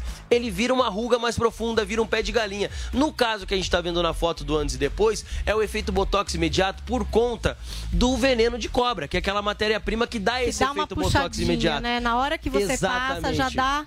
Mas calma, Andrade, tudo bem. Aí tem o da hora, mas tem um efeito acumulativo também, Tem, não tem? exato. É muito importante também falar do efeito acumulativo, por quê? Porque além dele dar esse efeito botox imediato, conforme você vai fazendo uso, quem já tem uma certa idade, que tá com a ruga mais profunda, que já tá com o pé de galinha, ele vai acumulando ali, ele vai preenchendo aquelas linhas mais profundas, aquelas rugas. Então, até quem já tem pé de galinha, bigodinho chinês, já tem aquela ruga bem profunda, vai resolver, vai preencher. Só que para isso, você precisa pegar seu telefone e ligar agora no 0800 020 1726. Gente, a gente já falou aqui, dá o efeito botox imediato, estica a sua pele, deixa você com aparência em torno de 10, 15 anos mais jovem, você aí que já tem a ruga mais profunda. Ô, então Andrade. tem que ligar 0800 020 1726, Eu Paulo. acho que de todos os produtos que a gente traz aqui, esse é o que as pessoas mais vão sentir o resultado imediato. Nós estamos falando de Em cinco pouco tempo. minutos. Antigamente existia minutos. até al- algo semelhante, mas du- durava ali uma hora, já voltava. Cinco minutos, eu prometo pra vocês. Em cinco minutos, compra o produto, usa. Depois de Exato. cinco minutos, você me fala se a sua pele já não esticou. Você já não sentiu justamente aquela esticadinha que faz toda a diferença. Toda a certo? diferença. Vamos fazer um negócio legal hoje? Vamos, Paulo. Nós vamos fazer o seguinte: Diga. eu vou fazer a mesma estratégia, mesma coisa que nós fizemos no merchan anterior a respeito do Hervix. Só vai ter uma pequena diferença. Diga. Nós vamos dar. Aí você vai ligar agora no 0800 020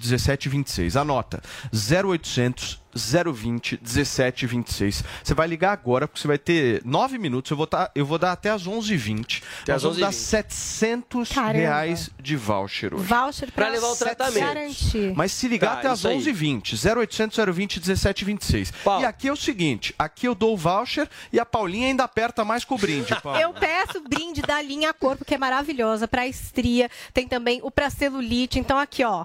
Dois para linha corpo, você já fica bonito de rosto, entendeu? E de corpo também garantindo a Paulo, hidratação. vamos fazer o seguinte, só, só recapitulando aqui. Então ficou um voucher de 700 reais para levar o tratamento de um ano do Botox diário. Levou o Botox diário, o Botox natural, garante voucher de 700 reais, ligando até 11h20 no 0800 020 1726. Falou que tá acompanhando o Morning até 11h20, além do voucher, leva a linha corpo que a Paulinha tá oferecendo de brinde para casa, mas tem que Pra pegar o telefone agora. e ligar agora, Paulo. 0800 020 1726 e fala: o Paulo Matias deu 700 reais de voucher no programa e a Paulinha brinde. Pra ligar agora, vocês têm 8 minutos, turma. Obrigado. Tratamento de um Andrade. ano, viu, Paulo? Valeu, cara. Gente, vamos pra Brasília conversar um pouquinho com a nossa Luciana Verdolim. Ela vai trazer mais repercussões após tudo que aconteceu ontem à noite no primeiro debate presidencial. Bom dia, Lu. O Bolsonaro e o Lula continuaram as farpas, só que nas redes sociais, né? É isso mesmo, Paulo. Foi quase um debate paralelo nas redes sociais, o que acabou movimentando os apoiadores dos dois principais candidatos à presidência da República. O debate foi acalorado, né? Muitas críticas, um rebatendo aí as alegações do outro. E o presidente Bolsonaro, por exemplo, fez questão de, em várias oportunidades, criticar a administração do ex-presidente Lula, classificá-lo, inclusive, por diversas vezes chamou Lula de ex-presidiário. E nas redes sociais, logo depois, ele disse o seguinte: que o governo dele avançou. O governo dele foi importante porque foi possível implementar uma política de redução de impostos, fazer as estatais que antes davam prejuízo darem lucros e reduzir o desemprego, aumentar a arrecadação e fazer o país crescer, mesmo em meio a uma guerra e também a uma pandemia. Entre tantos outros motivos, a justificativa do presidente Jair Bolsonaro é o fato do governo dele não ter desviado recurso, não roubamos a afirmação que foi feita pelo presidente Jair Bolsonaro. Ainda de acordo com ele, havia, na época dos governos petistas, uma falsa harmonia na política brasileira. Bastou um presidente independente formar uma equipe técnica, sem indicações políticas, para começarem a atacar o poder executivo, no caso aqui, o Palácio do Planalto.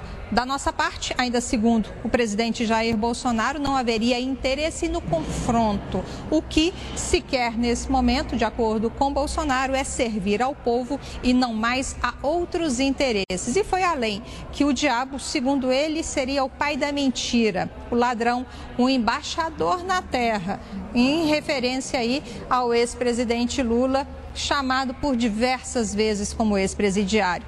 Aí, Lula rebateu também utilizando as redes sociais. Afirmou que Bolsonaro sabe das razões pelos pelas quais né, ele foi preso. Ele foi preso para que Bolsonaro conseguisse se eleger presidente da República. E nesse processo, de acordo com o ex-presidente Lula, eh, ele saiu muito mais limpo do que o então presidente Bolsonaro e os parentes dele, citando aí em referência a denúncias de corrupção envolvendo os filhos do presidente da República. Lula ainda diz que está aqui candidato para ganhar as eleições e em um decreto apagar todos os sigilos que foram impostos aqui pelo governo federal, seja ao cartão de vacina do presidente Jair Bolsonaro, ao relatório de visitas né, de, de pessoas que entraram aqui no Palácio do Planalto, no Palácio da Alvorada e outros sigilos também envolvendo ações do ministro do Ministério da Saúde. Aí o ex-presidente Lula ainda lembra que o, ex, que o presidente Jair Bolsonaro teria sido negligente com a pandemia da Covid-19, atrasou a compra de vacinas e a CPI da Covid lá no Senado Federal conseguiu provas de corrupção no atual governo e é, que seria é, importar uma vacina que deveria ser para salvar vidas, mas na verdade seria para desviar recursos do Ministério da Saúde. Aí o ex-presidente Lula lembra inclusive do sigilo de 100 anos e diz que o, o, não há por que se falar em sigilo de ações do Ministério da Saúde, que teria agido de forma negligente, totalmente irresponsável em meio à pandemia da Covid. E o que explicaria o presidente brincar com uma doença que matou 680 mil pessoas pessoas no país. Essa discussão nas redes sociais deve se intensificar, inclusive nos próximos dias, quanto mais perto a gente chegar aí do dia 2 de outubro, quando o brasileiro vai escolher o próximo presidente da República. Então, assim, essa discussão paralela que se viu nas redes sociais acabou movimentando apoiadores dos dois lados. Muito bem, Lu, obrigado pelas suas informações. Diretamente de Brasília, a nossa Luciana Verdolim contando um pouco das tretas internas ou externas, né, Lu, no Twitter, enfim, repercutindo um pouco de tudo que aconteceu. Turma, são 11 horas e 17 minutos. Eu queria muito, em primeiro lugar, o Paulinha, Guga, Zoe e Paulinho Figueiredo agradecer as 80 mil pessoas que estão nos acompanhando neste momento no YouTube do Morning Show e fazer dois pedidos para vocês. O primeiro, se vocês puderem, não custa nada. Deixa aquele like, afinal de contas, nós estamos com 13 mil likes para 80 mil pessoas nos assistindo, então vamos aumentar esse número. Ajuda a gente, por favor. E verifica também se você está inscrito no canal do Morning Show no YouTube. Se não estiver, faça a sua inscrição, clica no sininho, aquelas coisas todas que você sabe, certo? Escuta, onde estávamos? Qual que era o Falou pedaço de- aí da treta? Alguém pode me explicar? Ai, gente, eu já falei o que eu tinha pra falar. Vocês estavam brigando, eu sei. mas o que eu quero entender. Não, deixa, eu- deixa eu fazer um, um ponto. Um apanhado Aqui, geral. Deixa eu jogar uma, uma pitadinha Claro. aqui de tempero. Lulinha. Vamos falar um pouquinho de Lulinha, porque ele me, ele me surpreendeu muito negativamente nesse Muito debate. negativamente. Por quê? Eu vou explicar por quê. O Bolsonaro, por sorteio, teve a sorte, porque isso é sorte. O cara que começa, necessariamente, é o cara que vai ditar a regra do negócio. Ah, eu me refiro tema. é, O às clima perguntas, também, né? De é. um pro outro. Vai di- vai ditar a narrativa. E ele foi escolhido. Eu estava na dúvida se o Bolsonaro ia fugir do embate com o Lula ou se ele ia para cima do Lula. E, Foi aí a gente entendeu a estratégia cima, do é. Bolsonaro logo na primeira cartada. Na primeira pergunta você já entendeu como seria o Bolsonaro ao longo do debate.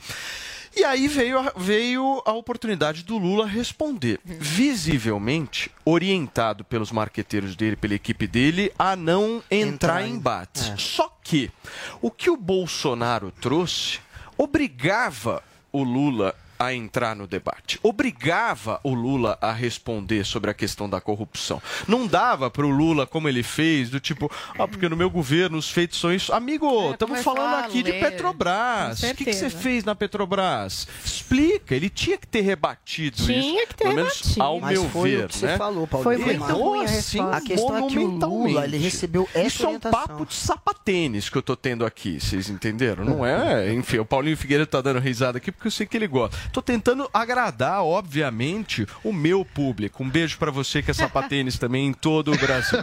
Por favor, Guga. Olha, 2% Paulo, mas eu acho que é, é isso, é todo isso. mundo achou isso. O que eu acho que até é- quem é Lula não vai dizer que o Lula foi bem nesse debate, O que gente. a Ele questão- não foi não. bem. A imagem que o Lula passou é que ele não queria participar. Eu acho que ele foi acuado, aí Ninguém- que o, o Lula e o Bolsonaro Bolso- foi. Aí ele foi queria. obrigado A a ir, verdade é o seguinte, Mas errou, Guga. Nem Lula Errou queria. aí Era uma simples pergunta. Lula e Bolsonaro Petrobras.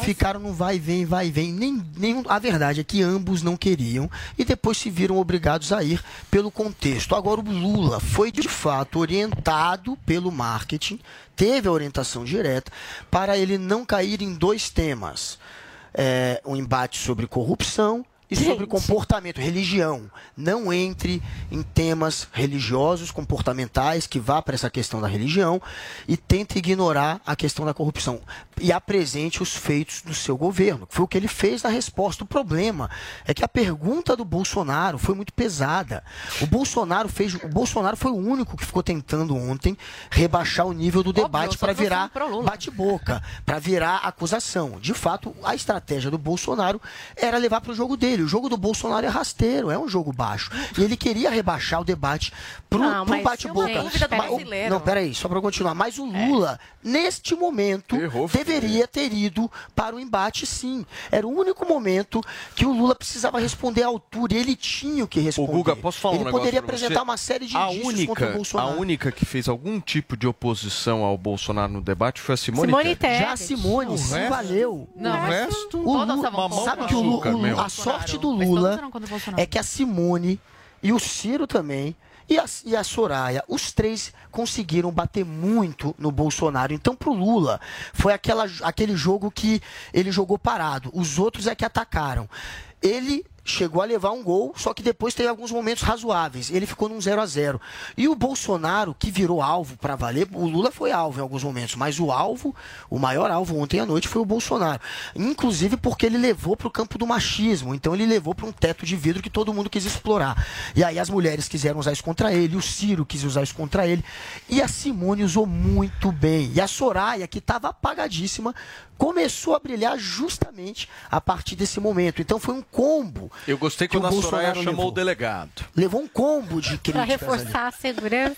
E ficou Agora- com a imagem muito arranhada. Foi ruim pro Não, Bolsonaro. o Lula tinha que ter Lula respondido, gente. Era a pergunta mais óbvia. Era a pergunta mais óbvia. Era a pergunta que ele óbvio. devia estar treinado Mas assim. quem tem pergunta que não muito dá, pra você responder. treinou errado. Mas Treinou de um tem jeito. de ir pro embate é porque deve desviar. alguma coisa. Entendeu? Não, Se ele- o ele Bolsonaro devesse via- alguma coisa, o Bolsonaro ia ter a mesma atitude que o Lula Não, o teve, Bolsonaro? De mandou muito bem nessa primeira pergunta. Mas Ele já Bolsonaro chamou o entrou de Lula, ele poderia não ter chamado. Ele escolheu o Lula, chamou o Lula, fez o a Lula pergunta. Queria que entrasse, que Então, virasse Foi essa. mal pra caramba. Mas a estratégia Mal do pra Bolsonaro era essa, era ligar ele à outro destaque que eu gostei bastante foi quando o Lula falou, pô, mas eu não fui pra, não, não fui pra Paris e o Ciro Gomes falou, "Lógico, você tava preso. Mas é fácil, É, sabe? aliás, ele, ele fácil sair inventou uma fake news, falando que a ONU inocentou ele, sendo que é mentira, e já saiu em vi jornal que é mentira, que é fake news. Falou que até a justiça no Brasil duas vezes o inocentou. E eu queria saber onde que está o Alexandre de Moraes e o TSE nessas horas. Ou aí é mentirinha do bem, aí foi um engano Então, do Zoe, do até o ele não Bolsonaro, ele não. falou isso quando ele saiu. Ele falou que deveria ter tido uma checagem sobre o que os candidatos estavam dizendo. É, lógico, e foram ditas Ué, eu li no Twitter que ele não tinha falado com a não imprensa. Pra desmentir Mas teve esse momento, Ele não falou teve, com? Eu li no Twitter que ele tinha saído sem falar com a imprensa no Com a Twitter. Band, de- de- com a Band, de- que ele tinha que falar. Agora, Saiu sem Band. falar com a imprensa. eu só queria Foi a Band fazer que deu isso. um... Alguém deu essa fake Eu news. dei, não Aí é fake news vi não, ele correu mesmo, ele não falou com a Depois eu Band. li no Metrópolis que ele eu vi ele no Metrópolis dando a entrevista. Mas na, na saída, um pegaram ele, alguns jornalistas, mas ele tinha que falar com a Band. vestiu a carapuça. E ele correu. Não não Foi toda a imprensa que deu. Eu acho que o Bolsonaro tinha que ter levantado. Ele correu. Toda a imprensa mentiu junto. Não, porque a Band falou isso no ar, eu não sei porque você não acompanhou pelo jeito o debate. A Band anunciou É, isso. não. Então todo mundo tweetou, É. olha, ele não tá falou, falando a a Band verdade? falou ao vivo isso, entendeu? É, falaram ao vivo mesmo, vi. É que ele não É, viu. Era, e, e aí você caiu, né? Ele acredita viu. no jornal. Quem manda acreditar em jornal? Não, mas ele não falou com a Band, Quem isso, manda isso aconteceu. Eu É, acredito quem que a Band é que estava tendo que entrevistá-lo e não conseguiu. Você não está ouvindo, É. não? Peraí, O peraí. vídeo que tá a- no Metrópolis, Você não tá falando ouvindo que ele não foi entendi o que entrevistar? que. Não, eu queria levantar aqui é, o assunto sobre o aborto e as drogas, que eu acho que o Bolsonaro foi bem nessa questão aí de começar com o petrolão, com a corrupção no governo, mas eu senti falta no debate dele levantar essas duas bandeiras aí, sobre o aborto e sobre as drogas, que é o ca- ca- ca- calcanhar de Aquiles aí do, do Lula, que os marqueteiros e que os assessores da campanha do Lula orientam ele sempre a sair fora desses assuntos, porque no começo da campanha ele começava a tentar a introduzir esses assuntos na sua campanha e não pegou bem, porque ele quer atrair o voto aí dos evangélicos do, do pessoal mais, mais conservador, que é impossível conservador cristão no Brasil votar no, no Lula. Você, você é um cristão errado. Se você vota no Lula e você se diz cristão, tem alguma coisa errada, porque cristiani, cristianismo e ideologia que o Lula defende são duas coisas antagônicas. Então eu senti falta que, que o Bolsonaro poderia ter trazido isso para o debate. Ele o trouxe Lula mais uma, uma vez ia ficar dele, aí sem argumentos. E sobre o, o, o Guga, fa- que falou que o Bolsonaro é machista, acho engraçado que na sexta-feira o Guga aqui estava tecendo críticas ao Constantino, ao Figueiredo, e quando foi me criticar, falou que eu grito. Essa foi a alegação dele. Podia ter me criticado de várias formas, criticado Menos as bandeiras que eu defendo, mas não, ele atacou Mas o que quê? irrita é Uma coisa que eu faço no meu dia a dia, que é falar da forma que eu falo. Mas ela ele é falou mulher. que eu Tá, grito demais. Eu nunca vi o Você Bolsonaro boca. falando que eu grito. Mas na sexta-feira, quando você É foi um me criticar, você falou que eu gritava. Olha Grita, o argumento, né, pra atacar uma mulher. Você é Nunca vi o Bolsonaro falando isso pra mim. Não, você grita e manda calar a boca, você Não, é eu grito porque é a minha forma de falar mesmo. Não, você sabe disso. tem Não, que ter eu, eu falo assim mesmo, eu Não, grito não, não mesmo. pode. Agora, tem boca, várias formas de você criticar. A gente é antagônico, você pensa completamente diferente a mim. você podia me criticar jamais falando, é defensora do. Bolsonaro. Agora, me chamar de gritona. Aí pegou mal pra você e mostra a e boca, hipocrisia do discurso Hipocrisia esquerdista. sua, né, que tá Não, e eu não sou isso. feminista, não estou me vitimizando. sua. Você pode me criticar à vontade e falar que eu grito. Agora, as É feministas de com o discurso. Posso terminar? As feministas ficam falando, não, eu quero um tratamento de igual para igual, eu quero que o homem me trate de igual para igual. Ontem o Bolsonaro tratou a Vera de igual para igual, aí fica se vitimizando, ai, porque uma mulher não pode tratar dessa forma. Aí De você tem que decidir, igual? feminista, se você quer um trato igual ou se quando é conveniente para você, você quer igual, quando é inconveniente, aí você fica se vitimizando. É você que acabou de se Deixa eu só. Eu não, eu não sou feminista. Eu não sou feminista, só tô dando um exemplo de hipocrisia Turma, da esquerda. nós estamos ao vivo aqui na Jovem Pan, são 11 horas e 27 minutos. O maior evento esportivo do mundo. Vamos lá, Brasil. Ele tem o Felipe Coutinho, o Babacuro do Brasil. A melhor cobertura do Brasil. Flávio, queremos ouvi-lo. Flávio Prado. Olha, Vanderlei, eu não sei por que toda essa histeria que a gente vê em rede social. Em novembro, Copa do Mundo, Qatar 2022. Você falou, foi um jogo difícil, é, mas creio que, que a nossa equipe jogou bem. E a equipe imbatível da Jovem Pan entra em campo. E você acompanha as emoções dos jogos. Os duelos das gigantes e torce com a Jovem Pan. Escute as narrações da Copa 2022 pelo rádio e no aplicativo Panflix. Oferecimento Loja 100. 70 anos realizando sonhos. Ainda bem que tem Loja 100. Bob, o melhor site de apostas do mundo agora no Brasil. Brasil Wanna Bet. Vai de bob.com. Tectoy agora também é automação comercial. Uma nova fase para o seu negócio. Consórcio Mage, Volkswagen Caminhões e Ônibus. Seu caminhão Volkswagen em até 10 anos sem juros. E Cimento CSN. Mais do que forte, é fortaço. Viver é bom, encontrar os amigos é bom, sentar em volta da mesa é bom, viver além do comum. Aqui no Barbacoa é assim. A melhor mesa de saladas que tem. E o sabor da carne vai além.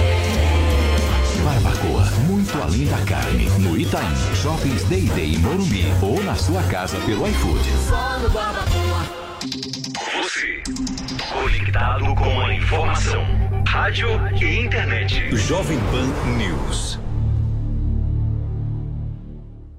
Uma ideia simples pode mudar o seu futuro, desde que ela seja bem executada. Meu nome é Davi Braga, eu sou empreendedor desde os 13 anos de idade e hoje investidor em mais de 12 empresas. E eu criei um treinamento chamado Inovadores em Série, onde eu vou te ensinar como aproveitar a oportunidade no seu dia a dia para inovar e mudar o seu futuro também. Acesse agora newcursos.com.br, N-I-U cursos.com.br e aproveite o desconto de 50% para fazer a sua matrícula nesse treinamento. Mas aproveita, que é por tempo limitado.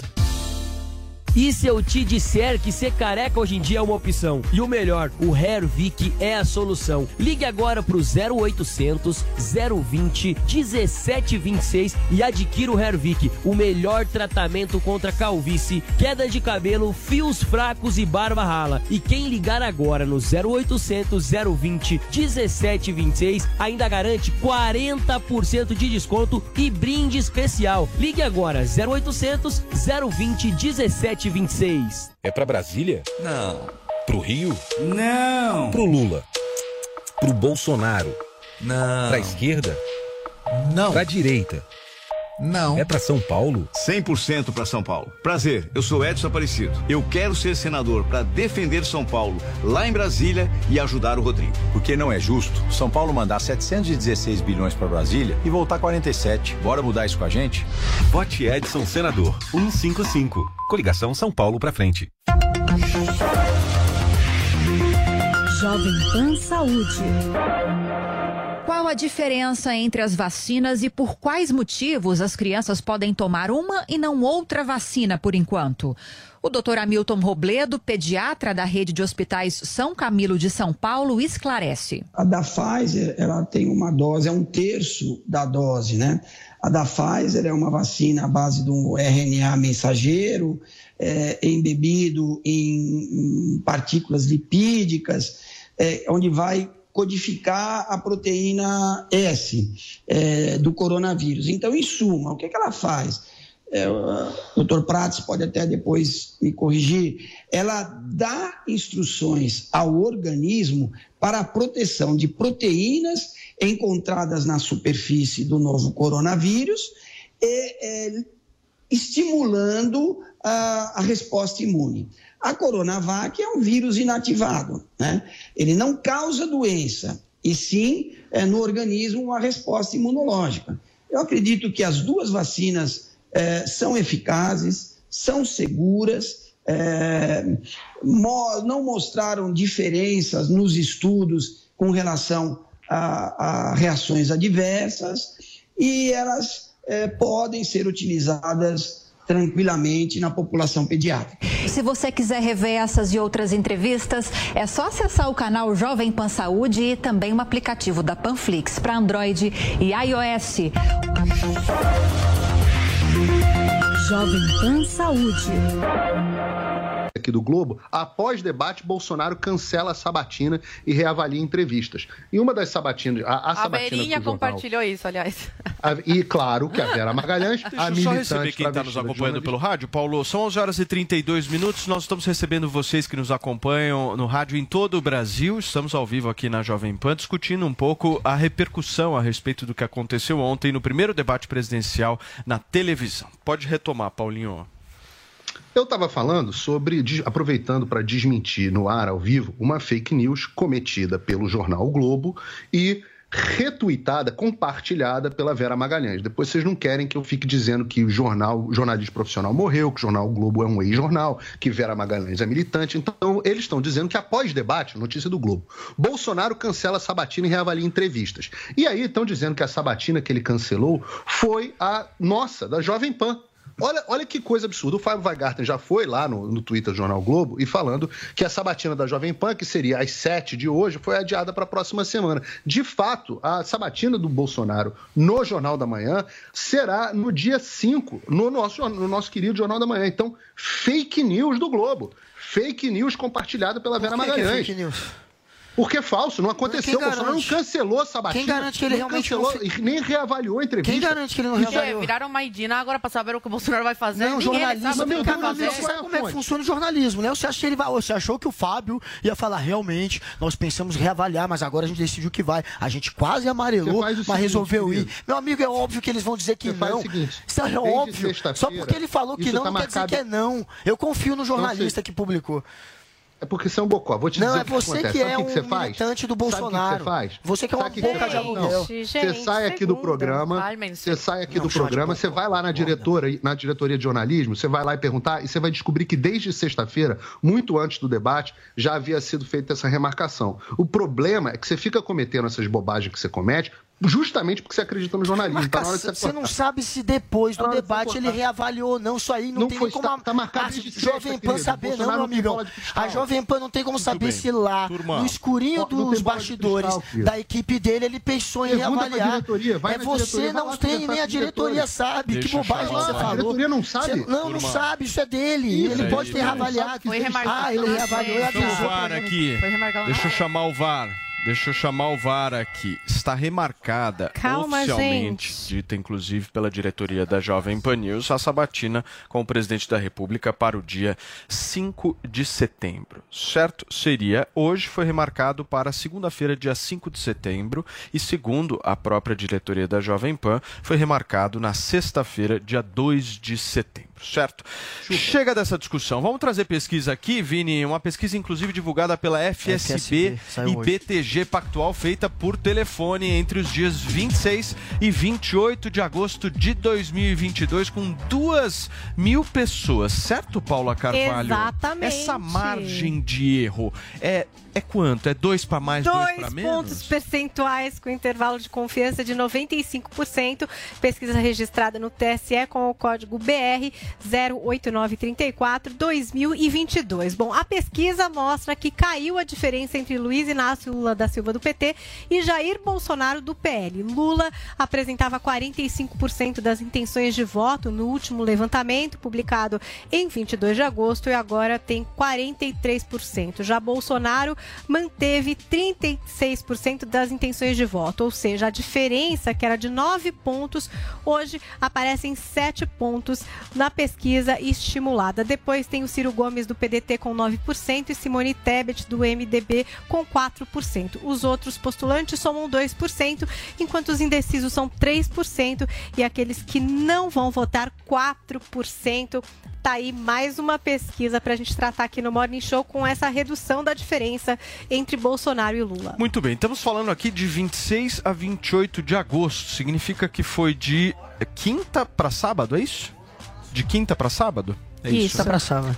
28 foi ontem? Hoje, hoje que dia que já me perdi? Hoje já. é dia 29, 28 foi ontem. Foi de sexta a domingo. Sexta a domingo, De já no então, pós-jornal do nacional. se- Do, final de semana, todas as sabatinas praticamente realizadas, menos a da Menos Simone a Simone. Tebet, que foi. Na na, sexta-feira. Crescimento do Ciro Gomes aí. Tirou voto do Lula? Olha, porque também é muito na margem de erro isso aí. Hum. Mas se a gente for olhar, o que está mostrando a tendência de todas as pesquisas é que o Bolsonaro, aos pouquinhos, está tirando um, dois, três pontinhos e está levando essa eleição, pelo jeito, para o segundo turno. É, e a- a- o debate, voltando né, para o debate de ontem, ele não tem muito potencial de tirar votos. O, o- a, a audiência foi, parece que, de 14 pontos, menos da metade do que deu o as sabatinas do Jornal Nacional e a repercussão na internet também foi bem menor. É, é improvável que alguém perca votos pelo debate de ontem. Ele tem muito mais potencial para mexer com militância do que para alterar o cenário eleitoral. Talvez Simone, por ser muito nanica ainda, consiga alguma coisa com o debate de ontem, consiga alguns votinhos com o debate de ontem. E as militâncias, sim, elas ficam mais empolgadas ou menos a partir desses debates. A militância do, da esquerda, do PT, ficou completamente desanimada, sem dúvida. A militância do Bolsonaro, aquela mais raiz, achou que ele foi bem, porque eles agem com o Bolsonaro, eles acham que insultar é bem. Mas se você pegar os nem-nem, esses não gostaram do Bolsonaro virulento, o Bolsonaro acabou sendo mais mal avaliado, porém não vai perder voto, é, vai, enfim, como eu disse, vai animar ou não as militâncias, isso aí. E a, a, a pesquisa, ela está mostrando o que todas estão mostrando ali, né? Mais ou menos 7, 8 pontos de diferença. A maioria mostra isso, a Datafolha mostra um pouco mais. E eu acho que Datafolha, se eu não me engano, Paulinho, é hoje. Essa semana Hoje tem. tem IPEC. Ah, não, hoje é IPEC, que, é o, que é o antigo Ibope. antigo Ibope. Hoje é dia de IPEC, então aguardemos essa daí para ver se tem alguma mudança significativa.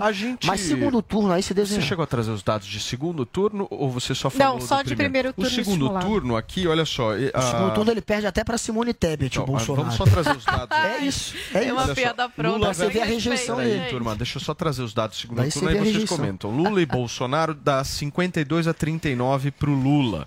Ciro e Lula dá 47 a 32 pro Lula. Lula versus Simone Tebet dá 51 a 30 pro Lula. E Bolsonaro, Bolsonaro e Ciro dá 49 Ciro, 41 Bolsonaro. E Simone Tebet e Bolsonaro 44 Simone Tebet, 42 Bolsonaro. Isso aqui são os dados, Tamanha obviamente, que também dele. tem os votos de nenhum branco Lula. Eu só estou trazendo aqui a porcentagem dos candidatos. Zoe me pediu? Eu, francamente, é- eu não vejo isso, isso na rua. E eu me, me relaciono com pessoas fora da minha bolha também. Esse final de semana eu participei de uma feijoada e tinham pessoas que não querem votar no Bolsonaro e também não querem votar no Lula e estão em dúvida aí no segundo turno. Falando Você que no está primeiro. frequentando meios progressistas? Progressistas não, é que muita gente fica falando que o Bolsonaro foi uma decepção durante a pandemia, ele foi muito duro nas palavras. E eu sempre repito que eu prefiro um presidente que fale é, tosco, muitas vezes o Bolsonaro é tosco mesmo, mas que não rouba, né? E defende as bandeiras que, que eu acredito que são de extrema importância para a nossa sociedade, né? Que é a família, a liberdade cidade, enfim. E aí eu tava tentando convencer uma, uma nova amiga que eu fiz lá a votar no Bolsonaro. Eu falei, olha, você quer que lá, eh, a pessoa que, né, a quadrilha, que não posso falar o nome, a quadrilha do PT volte a cena do crime? Aí ela, não quero, mas também o Bolsonaro, o que, que o Bolsonaro fez? E a economia? Aí eu comecei a mostrar alguns números e ela começou, eu vi na cara dela, ela começou a se surpreender. E ontem começou a me seguir e Ó. ficou comentando os tweets que eu fiz, que eu coloquei no Instagram.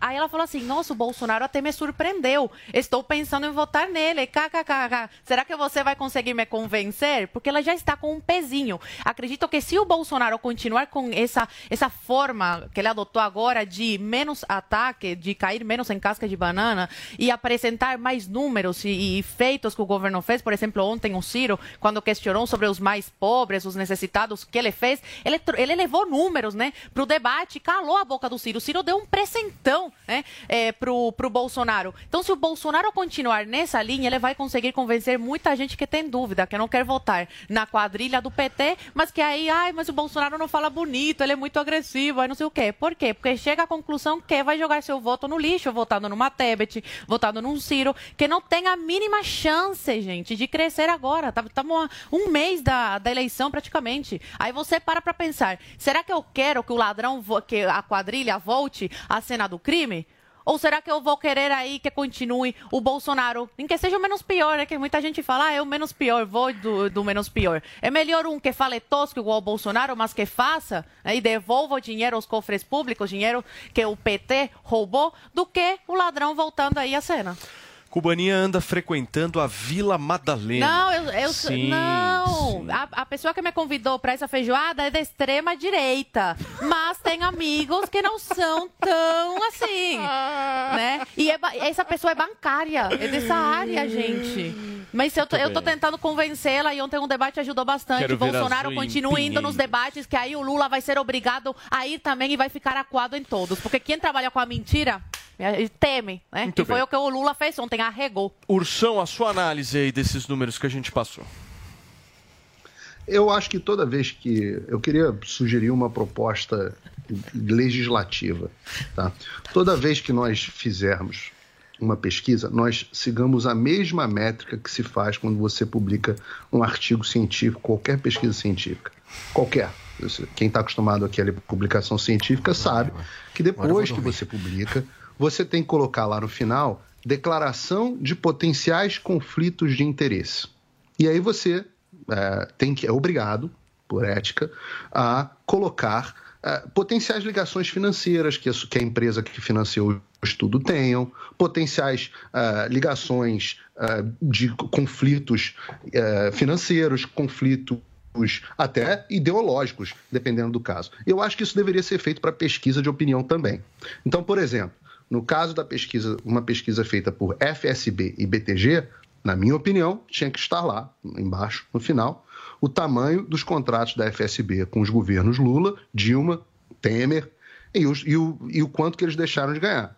A FSB, mais de 300 milhões, segundo o portal da Transparência, que era o tamanho do contrato dele com, no governo do PT, os governos anteriores, perdão.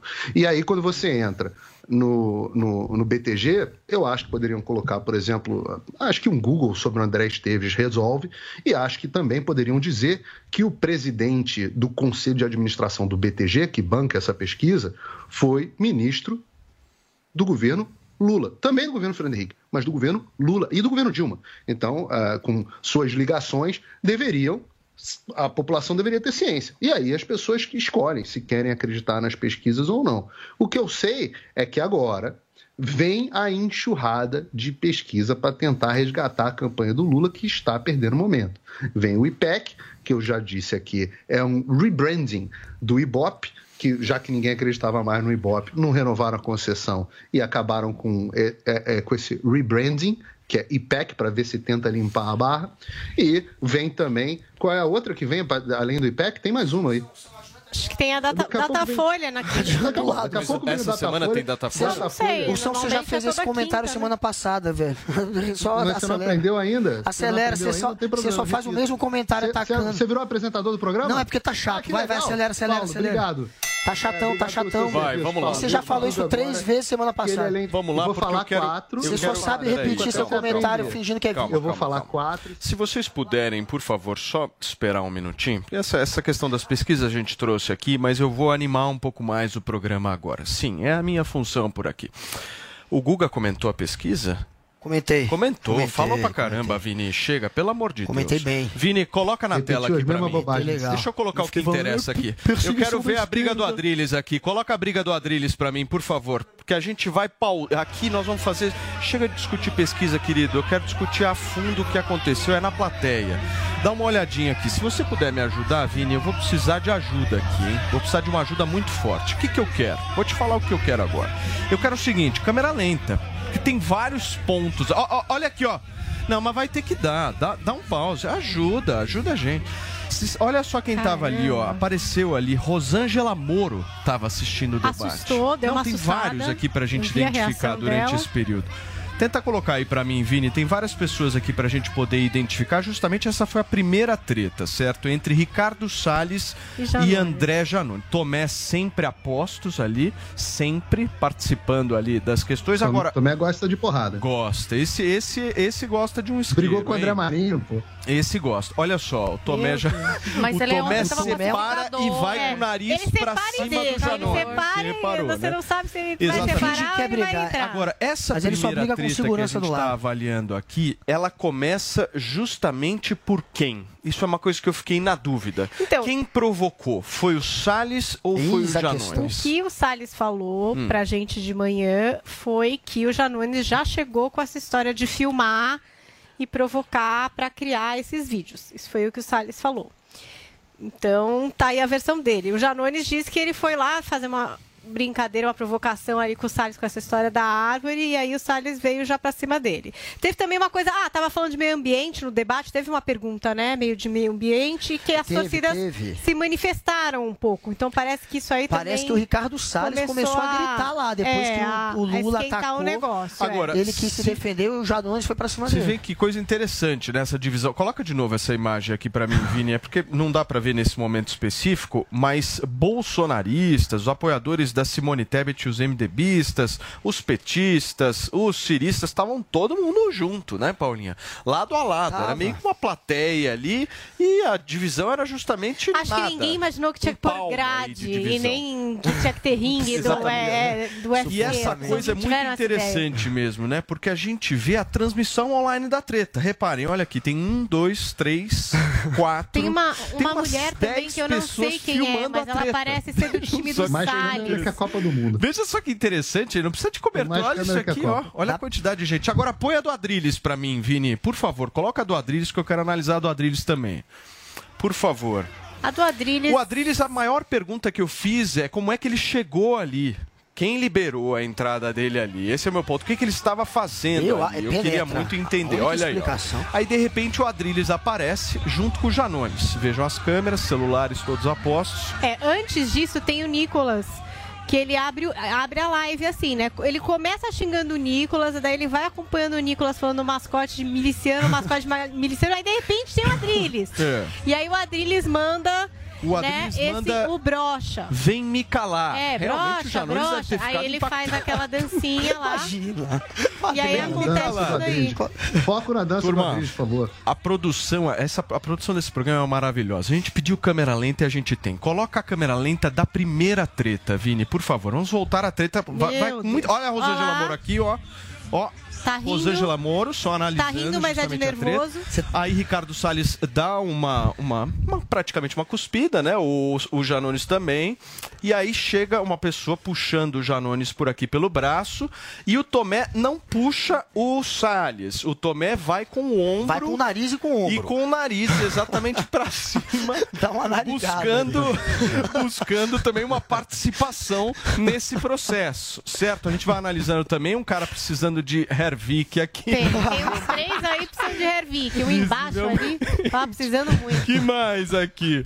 É, vejam só as câmeras, olha aí. O Danone me segura, me segura, me segura. Aí segura, param é. de segurar ele. Opa, ele- opa, ele opa, para aí, Não, para aí, cara- Vini, para aí, o cara para aí, fala volta, volta, alguma volta, coisa volta, pro volta, peraí, Janones, peraí, peraí, esse- volta, volta, porque esse momento é quem é importante. ele, mas ele fala Quem alguma é esse coisa. cara? Dá uma olhada, eu não sei se ele é segurança da Glória, temos uma mulher também participando ativamente. Quem é ela? Ela, ela participa Você muito. conhece ela Ah, é a mulher? Claudia Luca, é a Quem? Claudia Claudia Luca. Que quem é ela? Ela é uma ativista bem ativa. Nossa, é, ela ela, uma ela, participa é, ela participa bastante. É, ela participa? Sim, bastante, bastante. Ela ativa. depois Beijo fala palavras como ela chama? lá. Cláudia? Não, ela Cláudia participou dessa treta. Cláudia. Dessa treta. é. Mas eu Cláudia, nunca Cláudia. tinha visto também. Volta pra mim, Vini, a imagem, porque vocês dão uma olhada que esse cara dá uma cafungada no ouvido do Fala alguma coisa Dá uma ligada nisso. Ele gosta. Dá uma olhada, volta, volta pra mim, por favor, câmera lenta aqui. A gente tá analisando o detalhe. Ó, ó, olha só essa cafungada, irmão. Ih, ah, Dá uma olhada bota, nisso bota, daqui. bota um Kennedy aí, bota um Kennedy. Dá uma olhada nisso daqui, ó. Vamos lá, Eu vamos lá. Vai, vai andando bem devagarzinho. Eu mandei em outro ângulo aí Vamos imagem. lá,